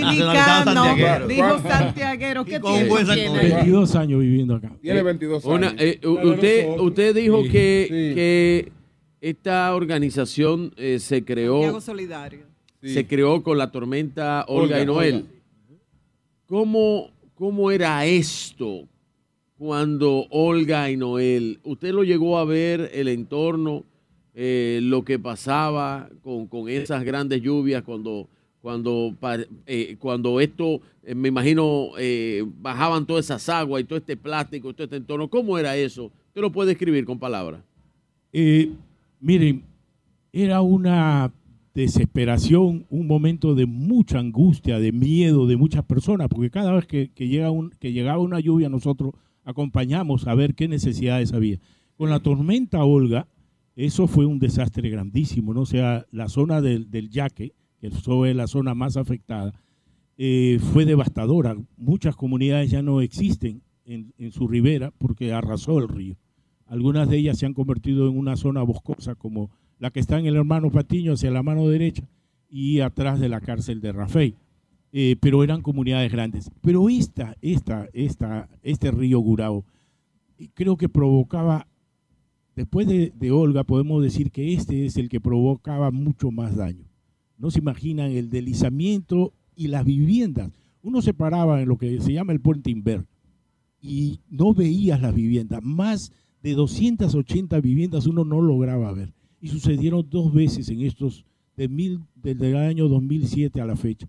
Dos veces sufrieron esas inundaciones. saber si están colaborando en algún otro proyecto aquí en la provincia o en cualquier otro lado, o solamente están en este momento con este proyecto. No, sí, venimos acompañando a otras comunidades, siempre con ayuda humanitaria, fortalecimiento de capacidades en la gestión de riesgo, trabajando de la mano con las instituciones de emergencia. Y esperamos de verdad que este, digamos, gran ángel como que se ha ganado los corazones de toda esta familia de, de Gurabo, eh, Wellington Arnaud, también de verdad haga las gestiones para que podamos sanear una parte de Nivaje, que es otra de las comunidades que se inunda igual de las que se inundaban esto, ¿no? Bueno. Si podamos sanear eso sería un, un gran logro. Gracias a Percy Álvarez, que es el director ejecutivo de la Corporación Ciudadana Santiago ¿Su Solidario. esposa es santiaguera? Santiaguera. Santiago, evidentemente, eso tiene 22 años. Sí. Bueno, Jacqueline Martínez, que es la presidenta de la Junta de Vecinos del sector Hoyo de Bartola. Ay, mamacita, ¿Qué- de lo que más se afectaba. ¿Qué ha pasado en el Hoyo de Bartola? ¿Cómo transforma este proyecto? Que ya hay que quitarle ese nombre, ese nombre hay que quitárselo. Bueno, Sí, va- hay que vamos- quitarle ese nombre. Ese nombre está Además, no se- complicado. no se puede decir qué ha pasado ahí. Eh. El agujero de Bartola. Yo tampoco. tampoco, tampoco. Tampoco. hay, que ver, hay que ver qué nombre le ponemos, ¿verdad? Adelante. La cavidad de Bartol también Ah. es feo. Cosa, qué cosa. Complicado. Adelante, Las esperanzas de Bartola. Ah, bueno. Ahí sí, ese es el nombre de la Adelante. Bienvenido a nuestra ciudad, embellecedora de, de muchos pueblos de- del país y más ahora con este proyecto le pone con una belleza natural para disfrute de todos. Qué bueno. Usted- Si uno ¿cómo- le pregunta cómo eran antes, o sea, porque uno ve esto bellísimo, pero no todos tuvimos la oportunidad de venir y conocer lo que era antes. ¿Cómo usted lo describiría? Eh, nosotros como comunidad Hoyo de Bartola eh, hemos sido muy golpeados. La verdad que sí. Y lo digo de una forma porque nací ahí. Me crié ahí y todavía estoy ahí. Era Hoyo de Bartola cuando usted nació. Toda una vida. ¿Y por qué se llama así? supuestamente que la persona primaria que llegó a, a- a vivir en esa comunidad se llamaba Bartola. La señora Bartola. Y desde ahí Y se el le lugar originó su hoyo. nombre. Y era hoyo. un hoyo. Era un lugar, era un hoyo. Eso está por ahí, por donde te lo lleva Altola. Y Bartola por casualidad era voluminosa. Cuidado, Ah, cuidado. bueno, tú sabes. Eso me falta ese detallito. Entonces, adelante, eh, explícanos, ah, de, donde, de vemos, de donde vemos aquí, eh, donde vemos aquí. Se ve de aquí el hoyo de eh, Bartola. o- hoyo Bartola, ¿dónde era? Era, Eh, era hacia, hacia allá, ¿no? Detrás eh, de la parte de atrás de esa escuela se ve igualito el hoyo de Bartola. Ahí mismo. Y entonces esa, esa comunidad, eh, ¿cuánta gente, cuántas familias ¿Cómo, vivían y ahí? cómo cambió? ¿Cómo cambió? Eh, eh, ahí esa era una comunidad muy numerosa. ¿Cómo cuántos según los, tiene? según los deslizamientos y los, las inundaciones de Río Curaba ha hecho que muchas personas se desplacen. Hoy en la actualidad son 490 familias. Familias. Y usted que es presidente Sí. de la Junta de Vecinos, en su contacto con las personas, ¿qué le dice la gente ahora? ¿Cómo ha asimilado este proyecto? ¿Cuál es su valoración? Nosotros como comunitarios, cuando siempre hay un, desastre, nosotros buscamos, usamos los canales para eh, buscar la mejor forma, las canalizaciones, de buscarle una, una solución a la comunidad. Y la verdad le puedo decir, el cambio ha sido del cielo a la tierra. Muchas, muchas personas de la comunidad no se lo creían, están creyendo allá, donde están viviendo, a donde no va a haber río, no va a haber ¿Cuántas personas de ahí fueron trasladadas? ¿Cuántas fueron trasladadas? Eh, por ahora hay un promedio como de 85 familias, porque estamos en proceso de, de reubicaciones a esa familia. Y esas 85 familias, según los datos que usted tiene, están conformes, están... La prueba está, nada más que hacer un tour allá, visitar, tocar puertas y ellos lo van a decir con su propia boca. La felicidad y la tranquilidad que tienen ellos en ese proyecto, con este proyecto. ¿Y aquí quedan cuántas? para- Ahí quedan muchas, porque ahora que estamos iniciando el desalojo. Y serán reubicadas también. Exactamente. Eh, gracias a, a, primeramente a Santiago Solidario, porque sin Santiago Solidario este proyecto no hubiera sido posible. En- en el- Eh, sí, Adelante. Entonces, también eh, nuestro presidente Luis Abinader, por tener visión en la zona vulnerable de nuestro país, especialmente Santiago. Wellington Arnaud, incansable ministro trabajando con nosotros mano a mano. Ya, ya de una forma tan acostumbrada que nos visita semanalmente, que los, las comunidades preguntan, ¿y el ministro va a venir por aquí hoy? Digo, claro que sí, porque no, no- no- su calor no ha, ha no desaparecido, porque siempre lo mantiene intacto con la familia de aquí, de nuestra En comunidad. el, en el caso suyo, ¿usted está entre los que se quedaron aquí o entre los que son trasladados? Eh, eh, todavía estoy en la parte donde yo vivo, no ha sido tocada, pero sí, según tienen eh, el proyecto, manda también a que yo sea reubicada. Por la contaminación había alta incidencia de muchísimas enfermedades. Sí, ¿Usted pero, recuerda, eh, por ejemplo? que- Exactamente, pero nosotros como comunitarios eh, vivíamos eh, atentos a eso, por ejemplo, en temporada ciclónica, eh, solicitando eh, fumigaciones. Porque usted sabe que después de una lluvia surgen Sí. demasiados mosquitos y podría aparecer otros tipos de enfermedades que podrían ocasionar.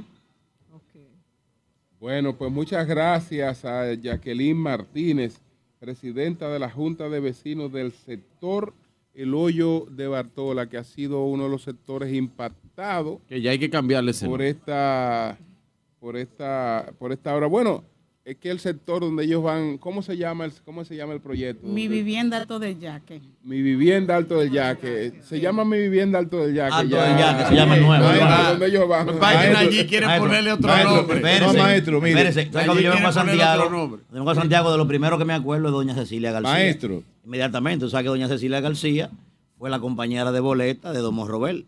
Sí, sí, y, era de, aquí, voceaba. Tan representada ya la mujer de Hoyo Grande cuando yo llegué a la No, ese es otro sitio. Pero, mire, maestro, eh, pensando como Virgilio eh, señala, sería bueno cambiarle ya el nombre, ¿verdad? Alto, ya, alto del yaque, ya, ya. eh, en vez de hoyo de Bartola, como ya no hay un hoyo, ahora hay una zanja. Cuidado. Cuidado. Cuidado. Sería el canal de Bartolo. Digo el canal, es un canal. El canal perdón. de. El canal. Pero parece una zanja. Canal, el canal. Nayib, Yo dije. Nayib, adivina quién creó Santiago Solidario. Adivina, adivinador. No, ¿quién lo creó? Ah, dígale, dígale. ¿Quién lo creó? Eh, Monseñor Benito de la Rosa eh, Ah. con el entonces senador eh, Francisco Domínguez Brito. Ah, qué bien. Uy, qué bien. Qué bien. Un abrazo, Abrazo a a Francisco hermano Domínguez Domínguez Brito. Brito. Un Ya no lo quieren. Una joya. Ya no lo ¿Cómo que- quieren. que no lo Que no lo quieren? No quieren. a Domínguez Brito. no, No, que no lo los quieren. hombres más queridos No, en todos su- los en su partidos, partido no lo quieren. Oye, que, si no lo No lo quieren, él está Quedó segundo. Un lugar. a Una Brito. estrella, Domínguez Pero segundo lugar. Debió ser el candidato Domínguez Brito. Bueno, Debió ser El candidato es Abel. el Peña candidato. Gómez debió ser presidente y usted no lo dejaron. Sí, Debió sí. ser el candidato. Al contrario, lo mataron. Y Farid Sí, lo debió ser mataron. candidata también. Pero maestro. pero maestro, hagan, hagan Exacto. hagan- sus apuestas, yo estoy haciendo la mía. Debió ser Domínguez Brito. Son las cuarenta. qué, qué sensibilidad, ¿eh? Debe debió- ser Farid. y debió ser. 9:45 Esa sensibilidad. Oh, Vamos a hacer una pausa. Retornamos en breve desde Santiago en la segunda etapa del saneamiento del arroyo Gurabo. Cambio y fuera. Sol de la Mañana transmite desde Santiago de los Caballeros, Gurabo, en la inauguración de la segunda etapa del saneamiento de Arroyo Gurabo de la mano del Instituto Nacional de Agua Potable y Alcantarillado INAPA, con la presencia del presidente de la República, Luis Abinader, para dejar abierto al público la obra de mayor impacto ambiental y social que realice el gobierno dominicano, creando espacios de recreación, deportes y educación que impactarán en más de 900 mil personas. Sol de la Mañana, presente en los mejores eventos por Sol 106.5 y todas nuestras plataformas digitales y Telefuturo Canal 23, una señal RCC Media. Señores, continuamos en la segunda etapa del saneamiento del arroyo Gurabo en Santiago de los Caballeros. Ahora vamos a conversar con el ingeniero José Aibar, que es el director de supervisión y fiscalización de obras del INAPA. Y también, además de Aibar, está el arquitecto René García, director de ingeniería. Entonces, vamos a Escuchan conocer... un sonido extraño, ahí al lado hay una escuela y parece que hay una actividad y hay alguien hablando por un altoparlante. O sea que, O- hoy, hoy salen de vacaciones los niños Ah, sí. y los adolescentes. ay, qué maravilla. Que sale. Van en las vacaciones de la Navidad. Se acabaron ciertos tapones en las Por horas. lo menos se van a reducir. Ay, Por lo sí. menos en la mañana.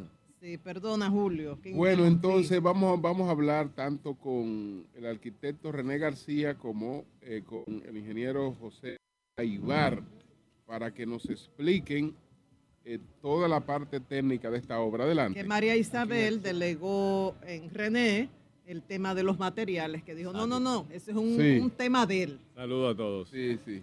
Estamos muy contentos de tener a todos ustedes aquí. Esta obra. Ahora nos habla René, René García. Sí. Eh, esta obra es eh, una visión de nuestro director ejecutivo, eh, implantando una obra eh, inclusiva y diseñada para el uso de la familia. Cada persona de la familia va a tener algo interesante que ver aquí. Hay diferentes áreas, eh, podemos tener una cantidad de niños, de aproximadamente 600 niños en uso de los juegos al mismo tiempo. ¿Cómo, cómo se decidió lo del diseño? Eh, mire, hay unos parámetros, seguridad, eh, atención al detalle, bajo mantenimiento, eh, algunas características que hemos definido textualmente que luego lo hemos llevado a este modelo que ustedes están viendo aquí. Por ejemplo, los juegos les puedo decir que son fenólicos, eh, estructuras en acero galvanizado, tornillos de acero, base de concreto. Son juegos eh, que están pensados para que trasciendan en el tiempo. Y con la idea de que transformemos esta zona no solamente con lo que está sucediendo en este momento, sino con los hijos de los hijos, trabajando para generaciones. Eh, María Isabel hablaba de que utilizaron mucho material reciclado. Sí, también. utilizamos materiales reciclados en diferentes lugares. Eh, también estamos reusando cosas. Lo que son los baños y los puntos de controles son furgones convertidos en, lo- en la necesidad que tenemos. No se nota porque le hemos hecho algunas máscaras, eh, para poder simular y por dentro tienen todas las amenidades de cualquier, de cualquier eh, vivienda normal. Los de reciclaje están en los asientos, son eh, plásticos reciclados estilo madera, eh, con cavidad de aire por dentro, especial para que si el sol le da, se mantengan frescos. Los pisos de los juegos son de caucho, de, gomas recicladas, pintadas con una resina eh, y un sistema de drenaje. El piso tiene un sistema de drenaje que pareciera algo sencillo. Bueno, le pusieron grava, no, tiene un sistema debajo para recoger el agua y tirar al canal. Se ha pensado en el cuidado, inclusive porque tenemos también sistemas para que lo- las personas con discapacidad puedan maniobrar y hay juegos inclusive también para todas las personas que integran una familia. Pudiéramos en la concepción, los estudios, diseños, presupuestos y ejecución de este magno proyecto de saneamiento de Arroyo Gurabo, tenemos un árbol de actores compuesto por la presidencia de la República en la persona del excelentísimo presidente Luis Abinader, tenemos a INAPA en la persona del director ejecutivo Wellington Arnott, con los equipos técnicos de la Dirección de Ingeniería, la Dirección de Supervisión y el asesor del ejecutivo del INAPA, el ingeniero Miguel Bachá. De igual manera, tenemos Santiago Solidario en la persona de Percy, tenemos la Defensa Civil, tenemos el MIBET, el Ministerio de Medio Ambiente, el Ministerio de Economía y Desarrollo, la Gobernación Edenorte. ¿Cuáles estudios se tuvieron que hacer para llegar a lo que ustedes pueden observar en este momento? Estudios hidrológicos, estudios topográficos, estudios demográficos, donde se hizo todo un plano georreferenciado de los inmuebles ubicados en la cuenca, en la porción de la cuenca que se está interviniendo. De igual manera, estudios sanitarios para poder garantizar efectivas soluciones en el dotar de agua potable a las 19 comunidades que directamente se van a beneficiar de este proyecto. De igual manera, la recolección, transporte y tratamiento de las aguas residuales, el manejo, las soluciones para el mane- la conducción de las aguas lluvias y muy importante Todo el lo entorno, que es todo el entorno quedó eh, con la conexión para las aguas residuales, todo el entorno que del proyecto. Sí. Por ejemplo, si damos un corte a la porción del canal intervenido, ¿cuáles son sus componentes? Sí. Tenemos propiamente el canal. Es decir, lo que era el cauce natural del arroyo Gurabo se construyó y se está haciendo un canal trapezoidal con una eso? sección de 19 Pero metros. explíqueme eso. Trapezoidal, Sí, sí, sí. trapezoidal es un, es un cuerpo geométrico. ¿eh? con un ancho inferior, en este caso tiene 9 metros, Sí. un ancho en la parte superior 19 metros y oblicuo con una altura de 3 metros. Entonces, la intervención del canal, el procedimiento es, primero el retiro de todo el material contaminado. Se han retirado hasta 5 o 6 metros de altura del lecho natural. Lo que es la estabilización del fondo con granzotes y la conformación de los taludes con material de mina. Y luego de conformada esa sección geométrica, se hace un revestimiento de hormigón armado con una losa de espesor de 15 centímetros. Siguiendo en esa línea, si vemos la margen izquierda de ya el canal intervenido, tenemos una valla de protección, una vía de acceso de 6 metros de ancho y en el centro de esa vía de acceso tenemos dos colectores principales de 16 y 12 pulgadas a ambos lados, que son lo que reciben las aguas residuales de los 19 sectores que se están interviniendo. En el proceso de estudio y diseño se definieron 17 kilómetros de tubería de 8 y 12 pulgadas diseminados en todos los sectores que confluyen en esos dos colectores principales. Entonces, esas aguas residuales de esos 19 sectores que antes de la intervención hacían un vertido directo al arroyo, se conducen a un canal, a una alcantarilla tipo cajón existente de Corazán, que está en la parte oeste de la avenida Circunvalación. Esa alcantarilla tipo cajón conduce las aguas residuales a una planta depuradora de 1.217 litros por segundo. El aporte que van a hacer estas 19 comunidades, estos 19 sectores, anda por el orden de 80 litros por segundo. Siguiendo en el recorrido de la sección típica del canal, nos encontramos con los taludes que han sido estabilizados mediante dos procedimientos, dependiendo de su naturaleza. Uno con aviones, otro con muros de hormigón armado, y lo que aquí ustedes pueden apreciar es un sistema de terracería con gramas y geomembranas. Inmediatamente después de ese talud tenemos la frontera entre lo que es el espacio propiamente del parque y la comunidad. Y ustedes pueden apreciar unos murales que retratan los hábitos y las costumbres de los lugareños. Y finalmente tenemos lo que es propiamente cada uno de los sectores, donde todas las calles, los callejones de esos 19 sectores se están dotando de alcantarillado sanitario y de servicio de agua potable. Bueno, Como en el país tenemos los dos golpes, estamos en la ruta de los huracanes, a eso se agregan las inundaciones urbanas repentinas por el calentamiento global, pero también las fallas sísmicas temblores constantemente y lo que han proyectado los expertos en la materia de un fuerte terremoto.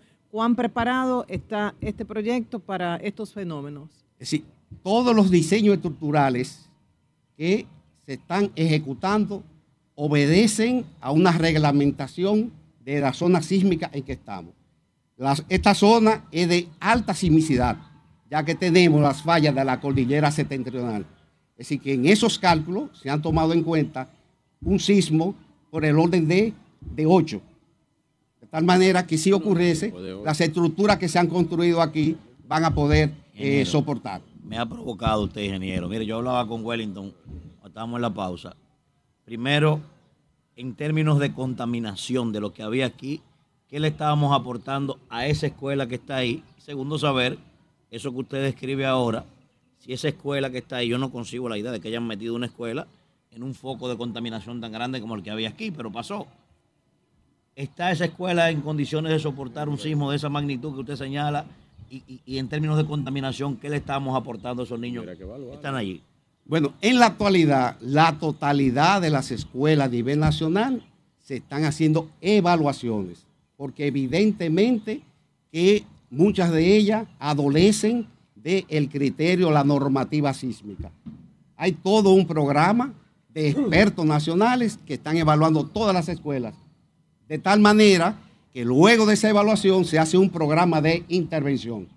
Ingeniero, estos toboganes cerrados, ¿no estudiaron ustedes la posibilidad de hacer el mismo tobogán pero abierto? Porque tengo eh, algunas informaciones en la Sursa, por ejemplo, colocaron unos toboganes como estos y en varias ocasiones se quedaron niños estancados dentro. O sea, si se dejara abierto, tendría más seguridad. No lo evaluaron esa parte. Bueno, yo pienso que como lo que estamos viendo aquí no hay referencia en ningún sitio. No, no estoy diciendo que esté eh, mal. El, tema del tubo tiene unas dimensiones específicas, eh, eso tiene un estándar y no creo que haya ningún inconveniente con eso. También el tema de seguridad se ha pensado, aquí hay cámaras por todos los sitios, hay personal fijo permanente también de seguridad no creo que con eso vaya, eh, vaya a existir ningún tipo de problema. Ese detalle puntual eh, no era significativo para ver porque hay un estándar. Bueno, pues muchas gracias, muchas gracias al ingeniero José Aibar, que es el director de supervisión y fiscalización de obras de el INAPA, y muchas gracias al arquitecto René García, que es el director de ingeniería del INAPA. Nosotros vamos a hacer una pausa recordando que estamos en Santiago de los Caballeros, en la segunda etapa del saneamiento de Arroyo Gurabo. Cambio y fuera.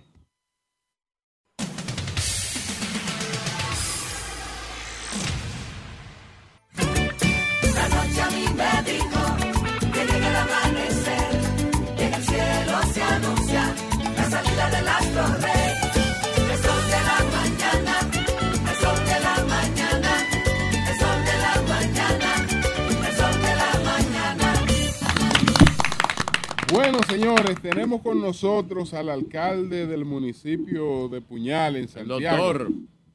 El, el alcalde de Santiago. De Puñal. eh, debe estar en las celebraciones del 50 aniversario. No, pero yo, yo maestro le iba a preguntar, pero no estamos en Puñal. Estamos en Santiago de los Caballeros. dirigente del.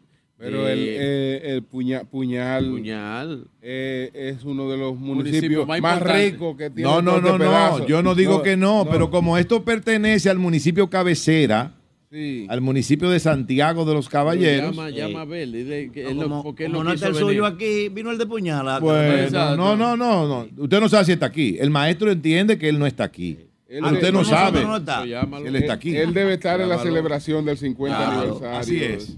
del PLD. Jairo, me está llamando Jairo. Vamos a ver, Jairo. Aquí. Aló. Bueno, pero Jairo Ortiz. Espérate un momentito. Espérate un momentito, Jairo. Dime ahora, dime ahora. El alcalde de el, de el Puñal es un hombre del entorno de la confianza del proyecto político de Wellington Arnold y está entre los elegidos, entre los principales que van a ser elegidos como candidato a senador por Santiago. Para que lo sepa. Ah, Él está ahí. no está me en la digas. Él está, él está, él está ahí en la boleta. Él- para- lo que para- se para- a Demóstenes. Está en la tómbola, está en la Oh, tómbola, está en la tómbola. Puede ser el candidato a senador por Santiago. Bueno, pues gracias. Bueno, gracias, Jairo. Gracias, Jairo. Bueno, pero ya después de esa Y presentación. una primicia para el programa, pero para el equipo de Wellington, él acaba de meter la pata. Eh, No, eh,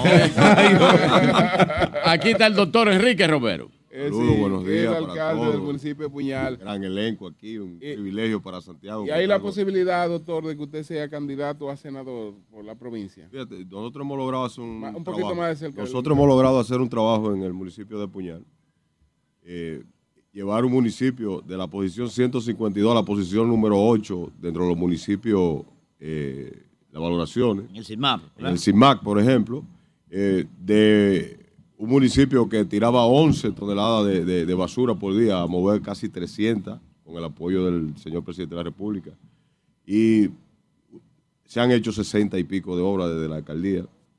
Cuerpo de bomberos, cuartel de policía, cancha, escuela, eh, hemos hecho policlínica, porque Puñal era un municipio que eh, incipiente, naciendo.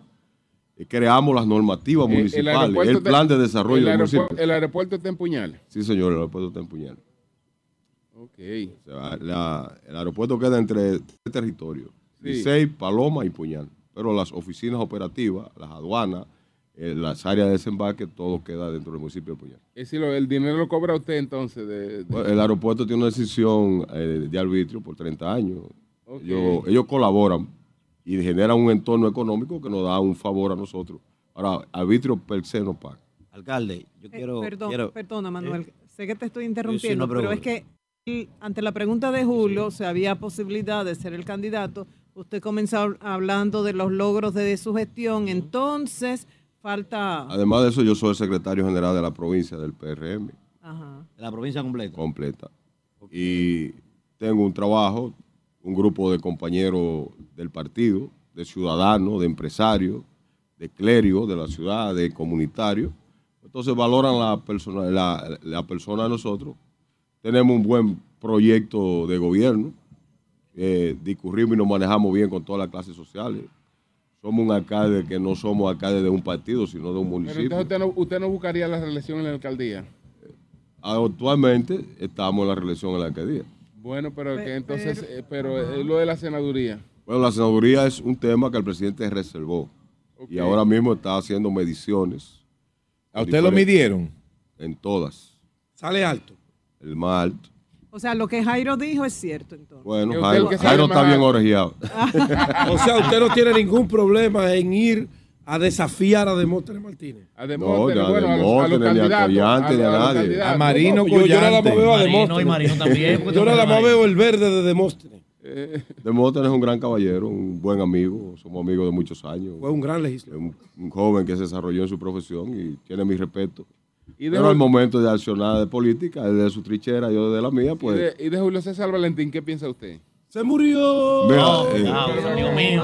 Julio César Dios Valentín mío. es un activo Julio político César de Santiago. Valentín. Ya no es de un partido de Santiago y Julio César es una realidad de Santiago. Y- tiene y- control de seis territorios. Un abrazo con- a mi hermano Julio. Valentín. Hablando y de Ju- tiene un posicionamiento que aquí en Santiago va a estar eh, votado Ay, entre la tercera y la cuarta fuerza me aquí provo- en la provincia. Doctor, me provocaron. Repítalo, doctor. Oh, doctor, me provocaron. Espérese, doctor. Ay, Los me- PRMistas no van a mandar. Ay, el PLD se quedó sin cabeza en Jacagua. Renunció el presidente y la vicepresidenta municipal de Jacagua. celebra. Un saludo a Después Julio César llorarás. Valentín, que parece que se lo lleva, Esa- se lo lleva para justicia esa- social. Alcalde. Partido que Esa nació no la grande puedo ese. controlar nunca. Alcalde, en vamos a El dolor. ¿Cuál fue el precio? de que Digo, su eh, ¿cuál- le El ¿qué diga- dolor. ¿Qué hizo para convencerlo? El dolor del PLD. Para no Adoctrinarlos. Julio César En caso de que su partido, porque ya usted ha dejado claro, ¿verdad? Que el dulce no le sabe amargo como a nadie, ¿verdad? A nadie. En caso de que usted lo llame ahora mismo a la dirección de su partido y diga, póngase las botas, que usted es el candidato nuestro, ¿cuál sería su visión, ¿verdad? Para Santiago desde el Senado de la República. Mira, el senador que le toque ahora seguir en Santiago, lo primero que tiene que valorar en Santiago, ¿qué ha hecho el gobierno del cambio en Santiago? Y darle continuidad y profundidad. Hay proyectos que están en proceso, como la autopista del Ámbar, hay que darle continuidad para que esa inversión se concretice.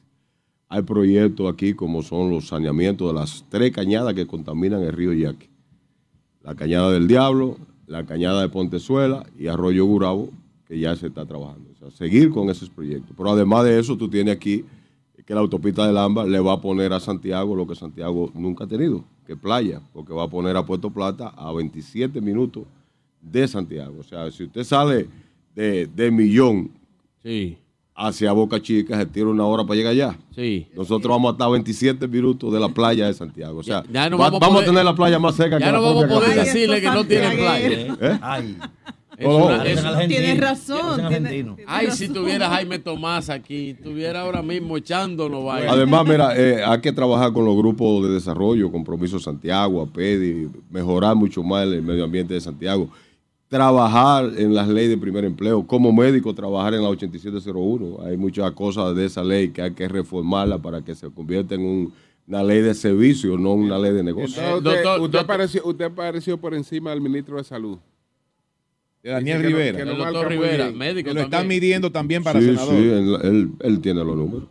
Que demienta. Secretario general, ¿no? del partido. Hay, un, hay una, hay una, eh, también usted hablaba de las obras, pero también están las obras eh, de movilidad, de movilidad eh, en Santiago. eh, estamos hablando de el tranvía también, el Estamos hablando teleférico de del Santiago. monorriel, el teleférico, de siete corredores con 60 autobuses cada corredor y un plasmate para transformar el, el plan vehicular de Santiago, que es sustituyendo tres carros de esos que están circulando, que son chatarra ¿En qué prácticamente. tiempo- ¿En qué tiempo En- estarían esas obras?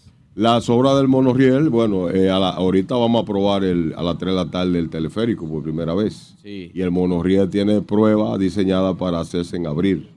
Estamos hablando que lo que estaría de último es el monorriel de, esa- de esas obras de plan mate de, de- de transporte de movilidad pública. Bueno, sí, no hay ningún cambio, ¿verdad? Porque eh, Montegrande se iba a inaugurar ahora en diciembre y el presidente dice que ya no va a ser en diciembre, sino que va a ser en enero. En enero Bueno, del año que viene. Debieron inaugurar a ustedes, ¿verdad? Debieron. Tal vez. Debieron inaugurar a tal ustedes. vez. Tú sabes que hubo un problema con un préstamo que al Ah. finalmente se consiguió No, digo yo, no con sé. el Banco Centroamericano, Sí. que por eso se está haciendo esa obra. Solo para recordarte, José. No, yo te lo estoy allí, recordando a ti con más detalles. Hermano de allí, yo, Sí, yo sí. regresé de Argentina en 1993 y en esa fecha dijo Balaguer que iba a ser integrante. Ya tú puedes imaginar. Eh, eh, El doctor, 2 de enero de Ricky. 1993 yo llegué aquí y ese día habló el presidente de la República, que era Balaguer, y dijo que y anunció la presa de Enrique, Montegrande. tráteme esta pregunta con justicia. Sí. Esta pre- Bueno, con pero Balaguer hizo tantas presas. El. No, yo lo reconocemos. el. Y gracias a que la hizo toda. Escuche el concepto. Tráteme esta respuesta que usted me va a dar con justicia, ¿verdad?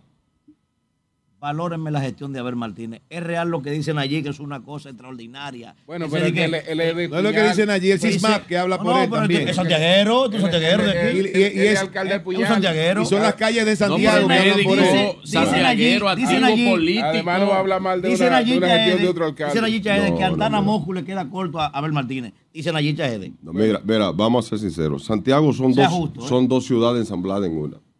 El Santiago de la 30 de marzo hacia arriba es totalmente diferente al Santiago de la 30 de marzo hacia abajo, en todo. En, en salud, las inversiones en salud están en la parte sur. La- la- las instituciones financieras, las empresas de Santiago, incluso el tema culinario, los restaurantes de calidad de Santiago están hacia allá. Entonces son dos ciudades. El honorable Abel Martínez ha sido muy ecuánime en la limpieza, cuidado, pintura, de lo que es el Santiago Plus. Los ricos, los ricos. El Plus, ahí entran todos. 30 de marzo, de 30 de marzo hacia abajo es otro Santiago y ha tenido otro manejo que se Ay, ve en ay, diario. Tú, tú, tú circulas ahora Ay, mismo eh, los barrios de la parte baja de Santiago, Otra Banda, Baracoa, eh, Ciruelito, Simón Bolívar, eh, en Sánchez Libertad, y te das cuenta que hasta en la limpieza todo cambia. Ves mucha basura, ay, muchas ay, cosas ay, que ay. no reconozco No, que no se ven en el centro de la No ciudad. hace mucho, yo Doctor. estuve en el ensanche Libertad, no hace mucho.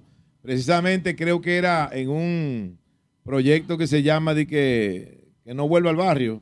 No sé, eso, algo que se De vuelta inventó. al barrio, de vuelta al barrio. No De vuelta vuelva al al barrio, Algo que inventó. De vuelta al barrio. Algo que se inventó el, el ministro de Interior que no ha servido eso hermano, para cuando nada. volvieron al barrio lo sacaron a Eso no ha servido para nada, pero bueno, perfecto.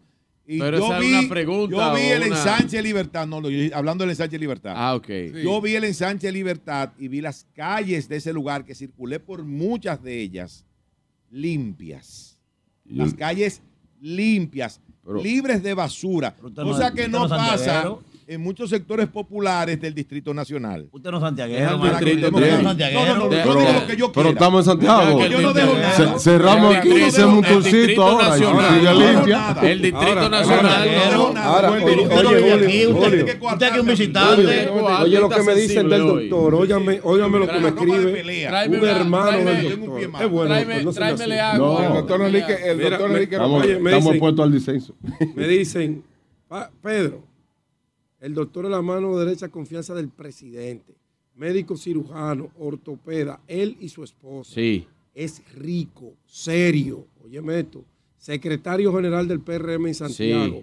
Es número uno en producción de lechosa. Sí, plátano, agropecuario, empresario agropecuario, sí. Y granjas de Guinea. Ah, no, pues tome el candidato. Y es amigo de un amigo mío. Mire, Es el doctor. doctor Diablo. De- Vamos a tener que luchar El aquí. doctor es empresario. El doctor, aparte de médico, el doctor Romero Ah, es empresario. Es empresario agropecuario. Doctor, doctor, eh, el desarrollo, usted en Puñal, usted es el, eh, el alcalde del municipio de Ah, Puñal. y es del equipo duro El- de Wellington. Sí, eso es así. El, el desarrollo y la infraestructura de allá, del municipio de Puñal, ¿cómo, cómo ha estado eso? Usted y yo hablamos al principio de, de su alcaldía para varias cosas. Yo sé que usted ha logrado algunos Mira, avances. nosotros cuando llegamos, llegamos con un plan de gobierno de 34 ofrecimientos, como hacemos los políticos, ¿verdad? Y hemos logrado cubrir 27 de ellos al 100%. Pero dígame de eso. Bueno, allá cuando llegamos había una sola UNA en el municipio entero, hoy hay cinco. Nosotros hicimos cuatro de todo. Escúchame, Habían dos canchas, Doctor, a ver, a hay ver, siete. a- ¿qué es lo que quiere decir Pedro? Porque dicen que es verdad lo que tú, todo lo que tú leíste. Claro. Pero dice que el doctor camina poco. Ahí está caña. ¡Ay, doctor! Ay, día, ¡Ay, doctor! No, el doctor no es válido, no. El doctor no es válido. ¿Eh? Es No, una lo, percepción. lo- lo que hay que definir que es lo que es caminar para él. que, hay Navidad. Eso es No, peligroso, ¿Eh? doctor. El doctor no es válido, eso no es verdad. Doctor, en política eso es peligroso. Eso es peligroso. doctor. Juancito no camina. Eso es peligroso, doctor. No, Mira, eh, yo soy el único político que coge, que coge el teléfono a las No, 12 no, del no, día, a las 12 de la noche, Claro. No, no, el teléfono. que camina con los compañeros. Pero no se deje sacar, no se deje sacar del contexto, doctor. No, pero no Sígame es tanto hablando de la infraestructura de la De madre. puñal. ¿Eh? La infraestructura de puñal. Sígame No, hablando. mira, Usted entonces, llega a una Espera. casa y prende un caldero. claro. Usted llega a una Pero casa no- humilde y prende el caldero. está bien, de- pero déjame que me hable de, De, infraestructura de mí se prenden miles de caderos Tú diarios. haces tu pregunta ahorita. tú De, de mil, de mil.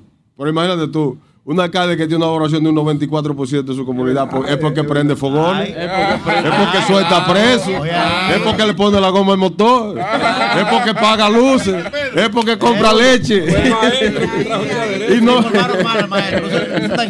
Diga, diga, doctor, diga. Sígame hablando. Entonces, de dentro de esa infraestructura. infraestructura, nosotros hemos hecho 67 obras. Hemos logrado hacer ciento y pico de casas a, a- a- vecinos que vivían en malas condiciones, con el apoyo del presidente y con el apoyo del empresariado. Hemos logrado aperturar allá la normativa donde en Puyal se están construyendo entre 5 y 6 mil apartamentos por año. O sea, un amigo común de ustedes, de Jaime, dice que ese es que es el nuevo Dubái de Santiago. Porque las inversiones se están haciendo y con una plusvalía. El terreno cuando nosotros asumimos en el 2020 andaba por los 2.000, 2.300 y ya el que nos da 8.000 pesos por un metro de tierra en Puñal no lo tiene. O sea, Oh, se ha disparado todo en Puñal en materia de... Hemos logrado que se eh, afalte más del 80% del municipio. Hemos hecho cuatro calles que no existían, pues las calles de Puñal eran eh, paralelas a la autopista Duarte, no tenía calles transversales. Nosotros hemos logrado eh, recapear y ampliar la entrada del Corocote, recapear y ampliar la, la- de Gadillo, recapear y ampliar la, la, la Mamoro Fernández, recapear y ampliar la, la, la- Modesto Grullón. Y estamos haciendo la avenida Tuto García, una avenida de 10.50 metros en el corazón de Puñal, en, en Laguna Prieta, para poder abrir y seguir abriendo los terrenos a la inmobiliaria, porque el Puñal, la parte agrícola ya cesó. El Puñal dejó de ser un municipio agrícola y se ha convertido en un municipio donde hay 300 y pico de empresas, de ellas 66 nacionales, más una inversión de desarrollo inmobiliario, porque el plus de inversión de lo que en Santiago va en crecimiento vertical también se está expresando en Puñal en crecimiento vertical con torres. Allí en Puñal nadie construye por debajo de 8 pisos, de 8 a 20 pisos dentro de la normativa municipal. Wow. Bueno, señores, gracias al doctor Enrique Romero, alcalde del municipio de Puñal y uno de los posibles eh, candidatos a la senaduría de Santiago. Que no, eh, el doctor no lo pide ni lo golosea. Claro. Era Eduardo Estrella, es actualmente Eduardo Estrella el senador, pero no eh, está en la candidatura. No está en volverse a postular en la candidatura. Se la han ofrecido a Julio César Valentín, pero Julio César Valentín tampoco está, está en eso. Entonces, Maestro, pero de lo, de lo que dijo el alcalde de Puñal, cuando le preguntaron de, de lo que haría como senador, le preguntó Manuel cuáles serían sus planes. Bueno, lo que, lo que usted dijo parecería que sería que le iban a designar ministro de Obras Públicas, porque habló fue de construcción de Un- obras. un legislador es un gestor también. No, pero mira, hay una labor por ejemplo, legislativa. esta, esta Hay obra, esta obra que representativa. estamos Oye, hoy esta alabando obra, y cosas, fue una gestión del senador. senador que movió Hay esto. una- La, hay circun- la circunvalación de Navarrete fue una gestión del senador Estrella. Ese monorriel fue una gestión del senador. y O sea, representativa que de verdad, pensé que iba a hablar un poco más de eso. Lo Pero por lo que él dijo y por lo que pude escuchar, parece que eh, el Ed- Eduardo Estrella no ha hecho una buena labor o, la, o ha hecho una buena labor. no, eh, eh, lo, No, no, lo no, difícil no, es no, para no, cualquier senador. no, lo difícil es para cualquiera que resulte senador de Santiago emular la labor que ha hecho el, el senador Estrella. Te voy a decir por qué. Porque ninguno, nadie había co- co- eh, eh, canalizado más de 80 mil millones de pesos en inversiones en esta provincia. Doctor, y es una gestión que todo santiaguero Doctor. le reconoce a Eduardo Estrella. Doctor, pero, pero dígale entonces algo, dígale, dígale algo, dígale algo a aquellos que se atrevieron a hacer una fiesta, una celebración, No, no. cuando él salió de la presidencia del Senado. Dígale No, porque algo. La fiesta era de, de- de celebración por el nuevo. Bueno, eh, porque eh, según explicó, no, según porque explicó Jaime, una de las razones por las que don Eduardo no, va no, fue porque nada. se enteró de la fiesta que hicieron cuando él salió del Senado. ¿Usted tiene algún mensaje para gente No. que se haya atrevido a celebrar una Primero, cosa como yo, esa? yo desconozco que se haya hecho alguna fiesta. No se hizo. No, se no, pero no en Santiago, ¿no? ¿Eh? No en la Santiago. la. No, no tengo. Y todo. No tengo la información si hizo algún tipo de. de Pero de- Eduardo de me dijo anoche, me dijo anoche que conversamos largo y tendido. Que no hubo Sí. fiesta, ¿verdad? No, no, él me dijo que no, que él no tiene ningún dolor ni nada más que satisfacción por los tres años que, dirigió el Senado de la República y que él se va porque ya entiende que a sus 70 Y años más- debe disfrutar un poco más la vida, gozarse y más que representación y su familia. y más que representación por eso, los logros por los logros que, que- que obtuvo ahora mismo en las obras que se no, ha dado en Santiago Ahora, no no hay un senador no hay un senador Ahora, Si a mí me No toca ser senador, ese es mi asesor principal para seguir peleando por logrado, Santiago. no hay un senador que haya logrado la inversión de- de Santiago de representación que logró Eduardo Bueno, Estrella para bueno, Santiago pero no hay un senador Solamente con Diony Sánchez puede comparar. Los senadores- Solamente con inversión allá en Pedernales. En los, Pedernales. los Los únicos senadores de Santiago se han caracterizado por ser medio duros. Cuidado. Como que no les gusta mucho el suéltalo. Bueno, gracias al doctor. Había uno que invitaba a la cena de Navidad a los a periodistas y no le ponía carne. Digo yo, y es que somos veganos a la mala.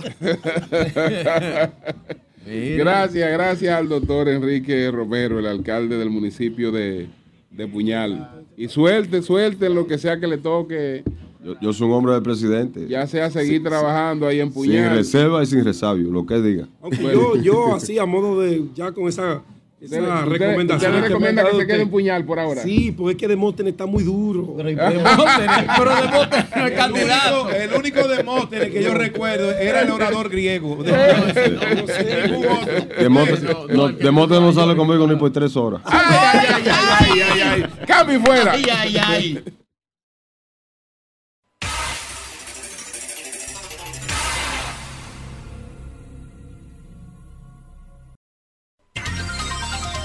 Bueno, señores, hoy entonces se entrega esta, esta obra. Estamos hablando de la segunda etapa del saneamiento de Arroyo Gurabo. Wellington, ¿qué, qué es lo que va a ocurrir esta tarde exactamente aquí? Esta tarde, con la presencia del presidente Luis Abinader, estaremos ya inaugurando esta segunda etapa del saneamiento del arroyo Gurabo, que es la obra de mayor impacto social y medioambiental que se ha ejecutado en la República Dominicana. Hoy el presidente está en la sierra ahora mismo, eh, ha estado desde ayer eh, pernotando en la ciudad de Santiago, antes de ayer, anoche, antes de anoche, porque estuvo en un encuentro con los avicultores en la provincia de Espaillat. Eh, ayer estuvo en la provincia eh, de Santiago Rodríguez, donde también anunció que ya el acueducto por fin, eh, que es una demanda de muchos años, el acueducto de Monción, un nuevo acueducto que nosotros ya se licitó, ya se solicitaron los avances y en el mes de enero estaremos iniciando esta importante obra con una inversión de 1.300 millones de pesos, lo que evidencia que cuando el presidente Luis Abinader ha dicho que no se va a quedar a nadie atrás, eso es una muestra de eso. Por lo tanto, muy contentos de que hoy estaremos ya dejando abierto este parque que me decían de producción. Es bueno que Wellington digas que esto es un parque totalmente público, gratis. Aquí esto es de la gente, para la gente.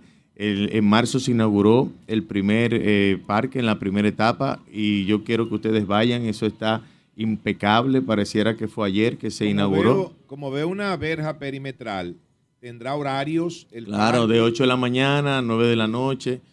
Eh, Mientras tanto, la vigilancia. que acá- acá algo La vigilancia, mientras tanto, como ha estado la, la anterior, está bajo la custodia de nosotros, del INAPA, de manera que ya cuando se entregue al patronato Sí. y se le asignen los fondos que conversamos con el presidente y estuvo totalmente de acuerdo, conforme al propio decreto que se va allá a, a presentar en los próximos días, esto está garantizado el cuidado de esta importante ¿El obra horario otra vez de- del parque? de 8 o 9 de la noche, más o menos tienen en todas De 8 las- de la mañana de 8 A nueve de la noche. a 9 de 8 de la mañana a 9 de la noche, eh, pero en, la- en las áreas de caminar sí se, se tiene previsto que a las 6 de la mañana la gente pueda venir Bueno, Con los temprano. murales educativos que hay, las leyendas, eh, en las Sí, todo- especies de to- flora, se presta mucho para que las escuelas vengan con los alumnos. Y, desde, no, gracias Manuel. De hecho, cuando usted va al parque, a los parques, hay unos códigos QR que presentan la signosis de todo lo que es eh, la historia del saneamiento de Arroyo Burabo. Y en la tercera etapa estaremos ya abriendo al público un pequeño museo donde estaremos varias estaciones. Una que va a explicar todo lo que era Arroyo Burabo con fotos eh, en ambas partes. Una segunda estación donde tendremos una sala de video que se va a presentar cómo se construyó, los testimonios de los comunitarios y de todos los actores. Otra, entonces, con las maquetas de todo el proyecto. Y una cuarta hasta ahora, eh, vamos a tener todo el tema medioambiental con las especies que antes expuso María Isabel y Manuel nos dice también que la parte que se haga el antes y el después en murales. Yo quiero que ustedes sepan que todos los murales que ven son pintados por estudiantes santiagueros Sí, de la Escuela de Bellas Artes eh, y también dirigido ¿no? por, por Bellas Artes aquí en Santiago. Todo lo que hemos realizado aquí, repito, es con talento dominicano. Hay gente que viene aquí y- o se tiran fotos y le cuesta eh, pensar que es aquí en la República Dominicana y eso nos llena de mucha satisfacción porque tener eh, profesionales eh, con esa calidad eh, nos llena de mucho orgullo decirlo y poder presentarle al país desde Santiago una obra que se ha hecho con mucho criterio, donde se evidencia de que cada centavo del pueblo dominicano se está gastando con, con mucha delicadeza para que se sienta la mejoría de la calidad de vida de la gente. Y como esto tiene varios componentes, el tema social, esa parte humana, de darle un entorno diferente. Me preguntaba a un economista, ¿y cuál es el retorno? ¿Cómo tú puedes eh, eh, poder eh, definir en números el retorno de esta obra? Yo le decía, mira, esto está pago hace rato. Porque el solo hecho de tú sanear y eliminar la contaminación del río Yaque del Norte, por eso hablamos de millones de personas que se benefician de este saneamiento, la salud de la gente, es incuantificable lo que una gente tiene Claro. que gastar con las enfermedades de la piel, de los intestinos, eh, las mujeres, al mismo tiempo un entorno totalmente amigable, un niño que tenía que pasar por puntos de droga para llegar a su escuela, donde se han presentado situaciones difíciles y se crían en un ambiente totalmente eh, atomizado, hoy a cambiarle su vida, a estar en un ambiente amigable con el medio ambiente, es totalmente eh, impactante en lo que eso en el desarrollo de esos niños. Wellington, ¿qué ustedes han proyectado que le va a costar darle mantenimiento mensualmente a esta infraestructura? Hablamos al año de más o menos 100 millones de pesos al año. Bueno, es el cálculo. bueno. Es parecido a lo que hablábamos del mirador sur de la capital, un poco menos, pero eso es más o menos los costos que se han proyectado al final. Y el trencito, Wellington, el trencito. De, cómo lo lograron. Yo recuerdo cuando uno va a Colombia, va a Medellín, y te ofrecen una charla extraordinaria de cómo se logró esa ciudad transformarla, de la- el famoso cartel de Medellín. A, La Comuna a 13. ser innovador nuevamente en la tecnología y esto es un referente, algo que se puede replicar en otra escala, en otras provincias que tienen necesidades como esta, porque aquí- se conjuga la voluntad de un presidente y del director, Y pero también un Santiago pujante donde hay empresarios, donde está Santiago Solidario, que defienden lo suyo ese equipo extraordinario del cual te has rodeado. Ahí María Isabel es una muestra, ¿verdad? Como ustedes han podido, como ustedes han podido eh, observar en el trayecto de, de este espectacular programa, teníamos que terminar así con el sol de la mañana, donde aquí han, han transitado los profesionales que antes hemos mencionado, lo que evidencia la capacidad, eh, la voluntad y sobre todo el compromiso de este equipo que nos acompaña, porque uno solo no logra nada. Detrás de todo esto tenemos personas que se han dedicado, que han pasado muchas situaciones complicadas aquí, que han dejado sus familias, eh, gente que se ha mudado prácticamente para acá. Pero el hecho de ver el resultado, eso compensa todo. Y yo siento que cada vez que estoy aquí es como si fuera un hijo, estoy mirando en su desarrollo, porque lograr, uno que ha estado de- desde siempre en la actividad política, eh, luchando y hablando de que hay que trabajar para mejorar la calidad de vida de la gente, tú verlo hecho realidad, o sea, no un discurso, sino tú lo estás viendo, lo estás viviendo, Claro. eso es algo... Esta eh, es una obra que tendrá que ser reconocida por cualquier gobierno y por cualquier partido. Y eso te lo, se lo digo al, Y eso de hay que decirle al de Virgilio. al, tú, pa- oye, al que- padre de esta obra, es el presidente Luis Abinader, el padrino es Eduardo Estrella, porque destinar los fondos en situaciones tan complejas, tener la sabiduría y la firmeza de que muchas cosas de las que hemos visto, aquí ustedes saben ya que bajo esa ciclovía y bajo esa vía de acceso hay una tubería de 16 pulgadas en- que va a más de 5 kilómetros de, ambas, de ambos lados, que todos estos sectores tienen tuberías de alcantarillado sanitario para recoger todas las aguas residuales. Eso no se ve, por eso hay que tener valor para hacer estas inversiones 16 pulgadas y 16 pies. de 16 pulgadas, de 16 pulgadas de diámetro, de diámetro, de pie tienen 20 pies más o menos. 5.5 al final la línea de ambos lados, de manera que esto es cambio, que esto es desarrollo humano y como muy bien dijo María Isabel, tocamos 11 puntos del objetivo de desarrollo del milenio, por lo tanto esto es una obra espectacular y como he dicho, la de mayor impacto social medioambiental en la República Dominicana. Trabajar por la tercera etapa. trabajar arduamente para concluir el próximo año la tercera etapa y dejarle a Santiago todo un entorno saneado, donde no solamente la- los ciudadanos de estas 16 comunidades podrán disfrutar de este ambiente, sino que toda la ciudad de Santiago y todo el dominicano podrá venir a ver y disfrutar de un parque al más alto nivel, como nunca antes se había hecho en nuestro país. Julio, Wellington. Eh, ¿Por qué usted me estaba diciendo? de que- Eso es del de que 28, eso no de ahora. de que del, del 32, ¿no? No. No, que no, hombre. No, no. Wellington no. está pensando Yo lo que quiero es que el 23. presidente Luis Abinader gane las elecciones como la va a ganar. a Yo no estoy propósito- en eso. a propósito- Pero a- es 28. es A propósito, Wellington. ¿No oyeron cuál es su deseo? Él no está en eso. él no A está propósito, Wellington, todas las encuestas, y, y yo sé que ustedes están convencidos de que el presidente Abinader puede ganar una primera vuelta. Sin embargo, Wellington, cuando uno habla, y yo no me refiero a entrevistas donde el político eh, siempre va a expresar optimismo, cuando usted se sienta a hablar fuera de cámara, con políticos opositores, nada fanatizados, eh, te sustentan que es imposible eso, que eso ocurra.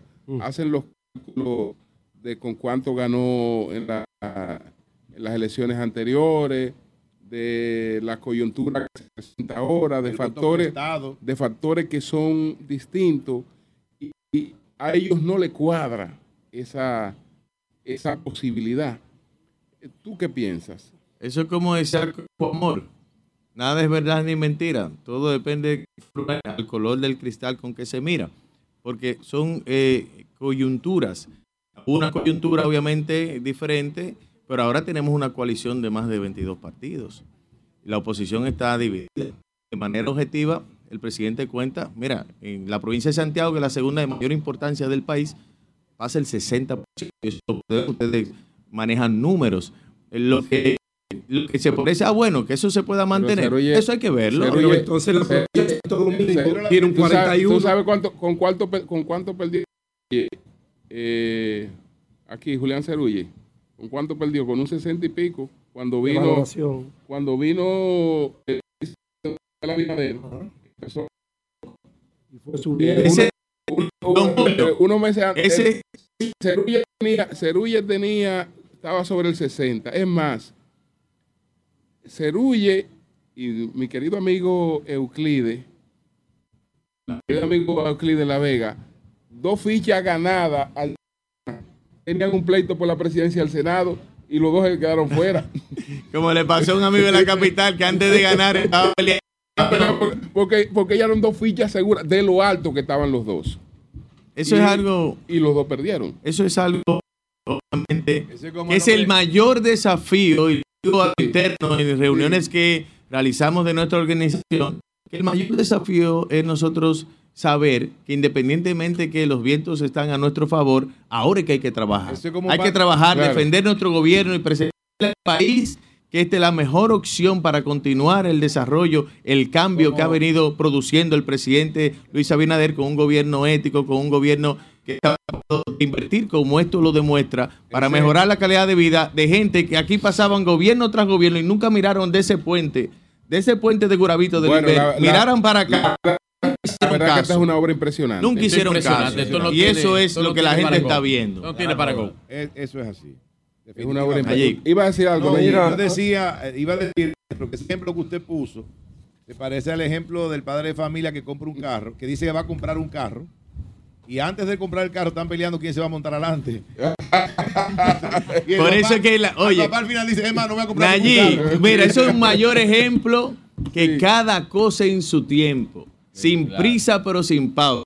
Está pensando en cosas que están muy lejos y ya está lo que le pasó a esas dos personas. Obviamente que el resultado tú no lo vas a tener. Allí, antes de Sí. luego de saludar nuevamente con la construcción de esta obra, eh, dice Carlos Pimentel, participación ciudadana, podríamos Ah, sí, sí. decir, que, Yo soy ciudadano. que las No, no, acusaciones de la licitación del amigo Bartolomé Pujols son infundadas.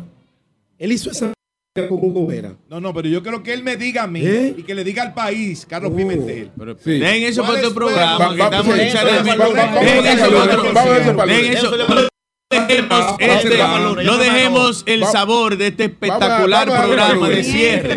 Sino, yo quiero agradecerles, agradecerles de todo corazón a este extraordinario equipo. Dije que fue la mejor forma de concluir esta semana con el sol de la mañana. parte, de mi parte, felicitamos nuevamente a Wellington Arnott y a través de él a un grupo inmenso de hombres y mujeres que hicieron posible esto, el saneamiento Sí. del Gran arroyo de ¿Por qué? Porque se ha logrado algo muy demandado por Santiago y por el país, eliminar y reduciendo la contaminación Claro, del río Yaque. Hablan de cerca de un 40%. Ay, Sacar de la pobreza extrema cerca de mil familias, lograr un espacio verde, educativo, recreativo para un millón de personas y tener un modelo de referencia en cuanto a sostenibilidad, como dijo la arquitecta, sostenibilidad a plata, nada de verdad.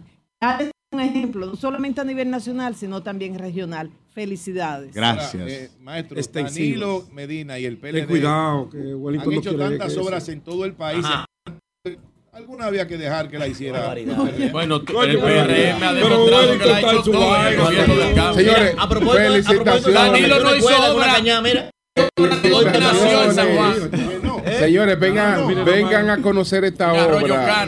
Vengan a conocer y a disfrutar Es esta obra aquí en Santiago de los Caballeros. La verdad es que vale la pena. Gracias, gracias. Gracias, bendiciones. Eh, Entramos ya en el horario de Hugo para, yo decir algo. No, ya no. Ya No, Ya terminamos. Deja eso para el lunes, Pedro. Está bien, el por- gracias. Por Wellington lo voy a hacer para el No, lunes. pero- Espérame ahí, Bartolo. Eh, eh, sí, Ah, sí. él lo- él- él lo- él lo lleva todo allí. Bueno, señores, muchas gracias. Muchas gracias a todos. Cambio y fuera.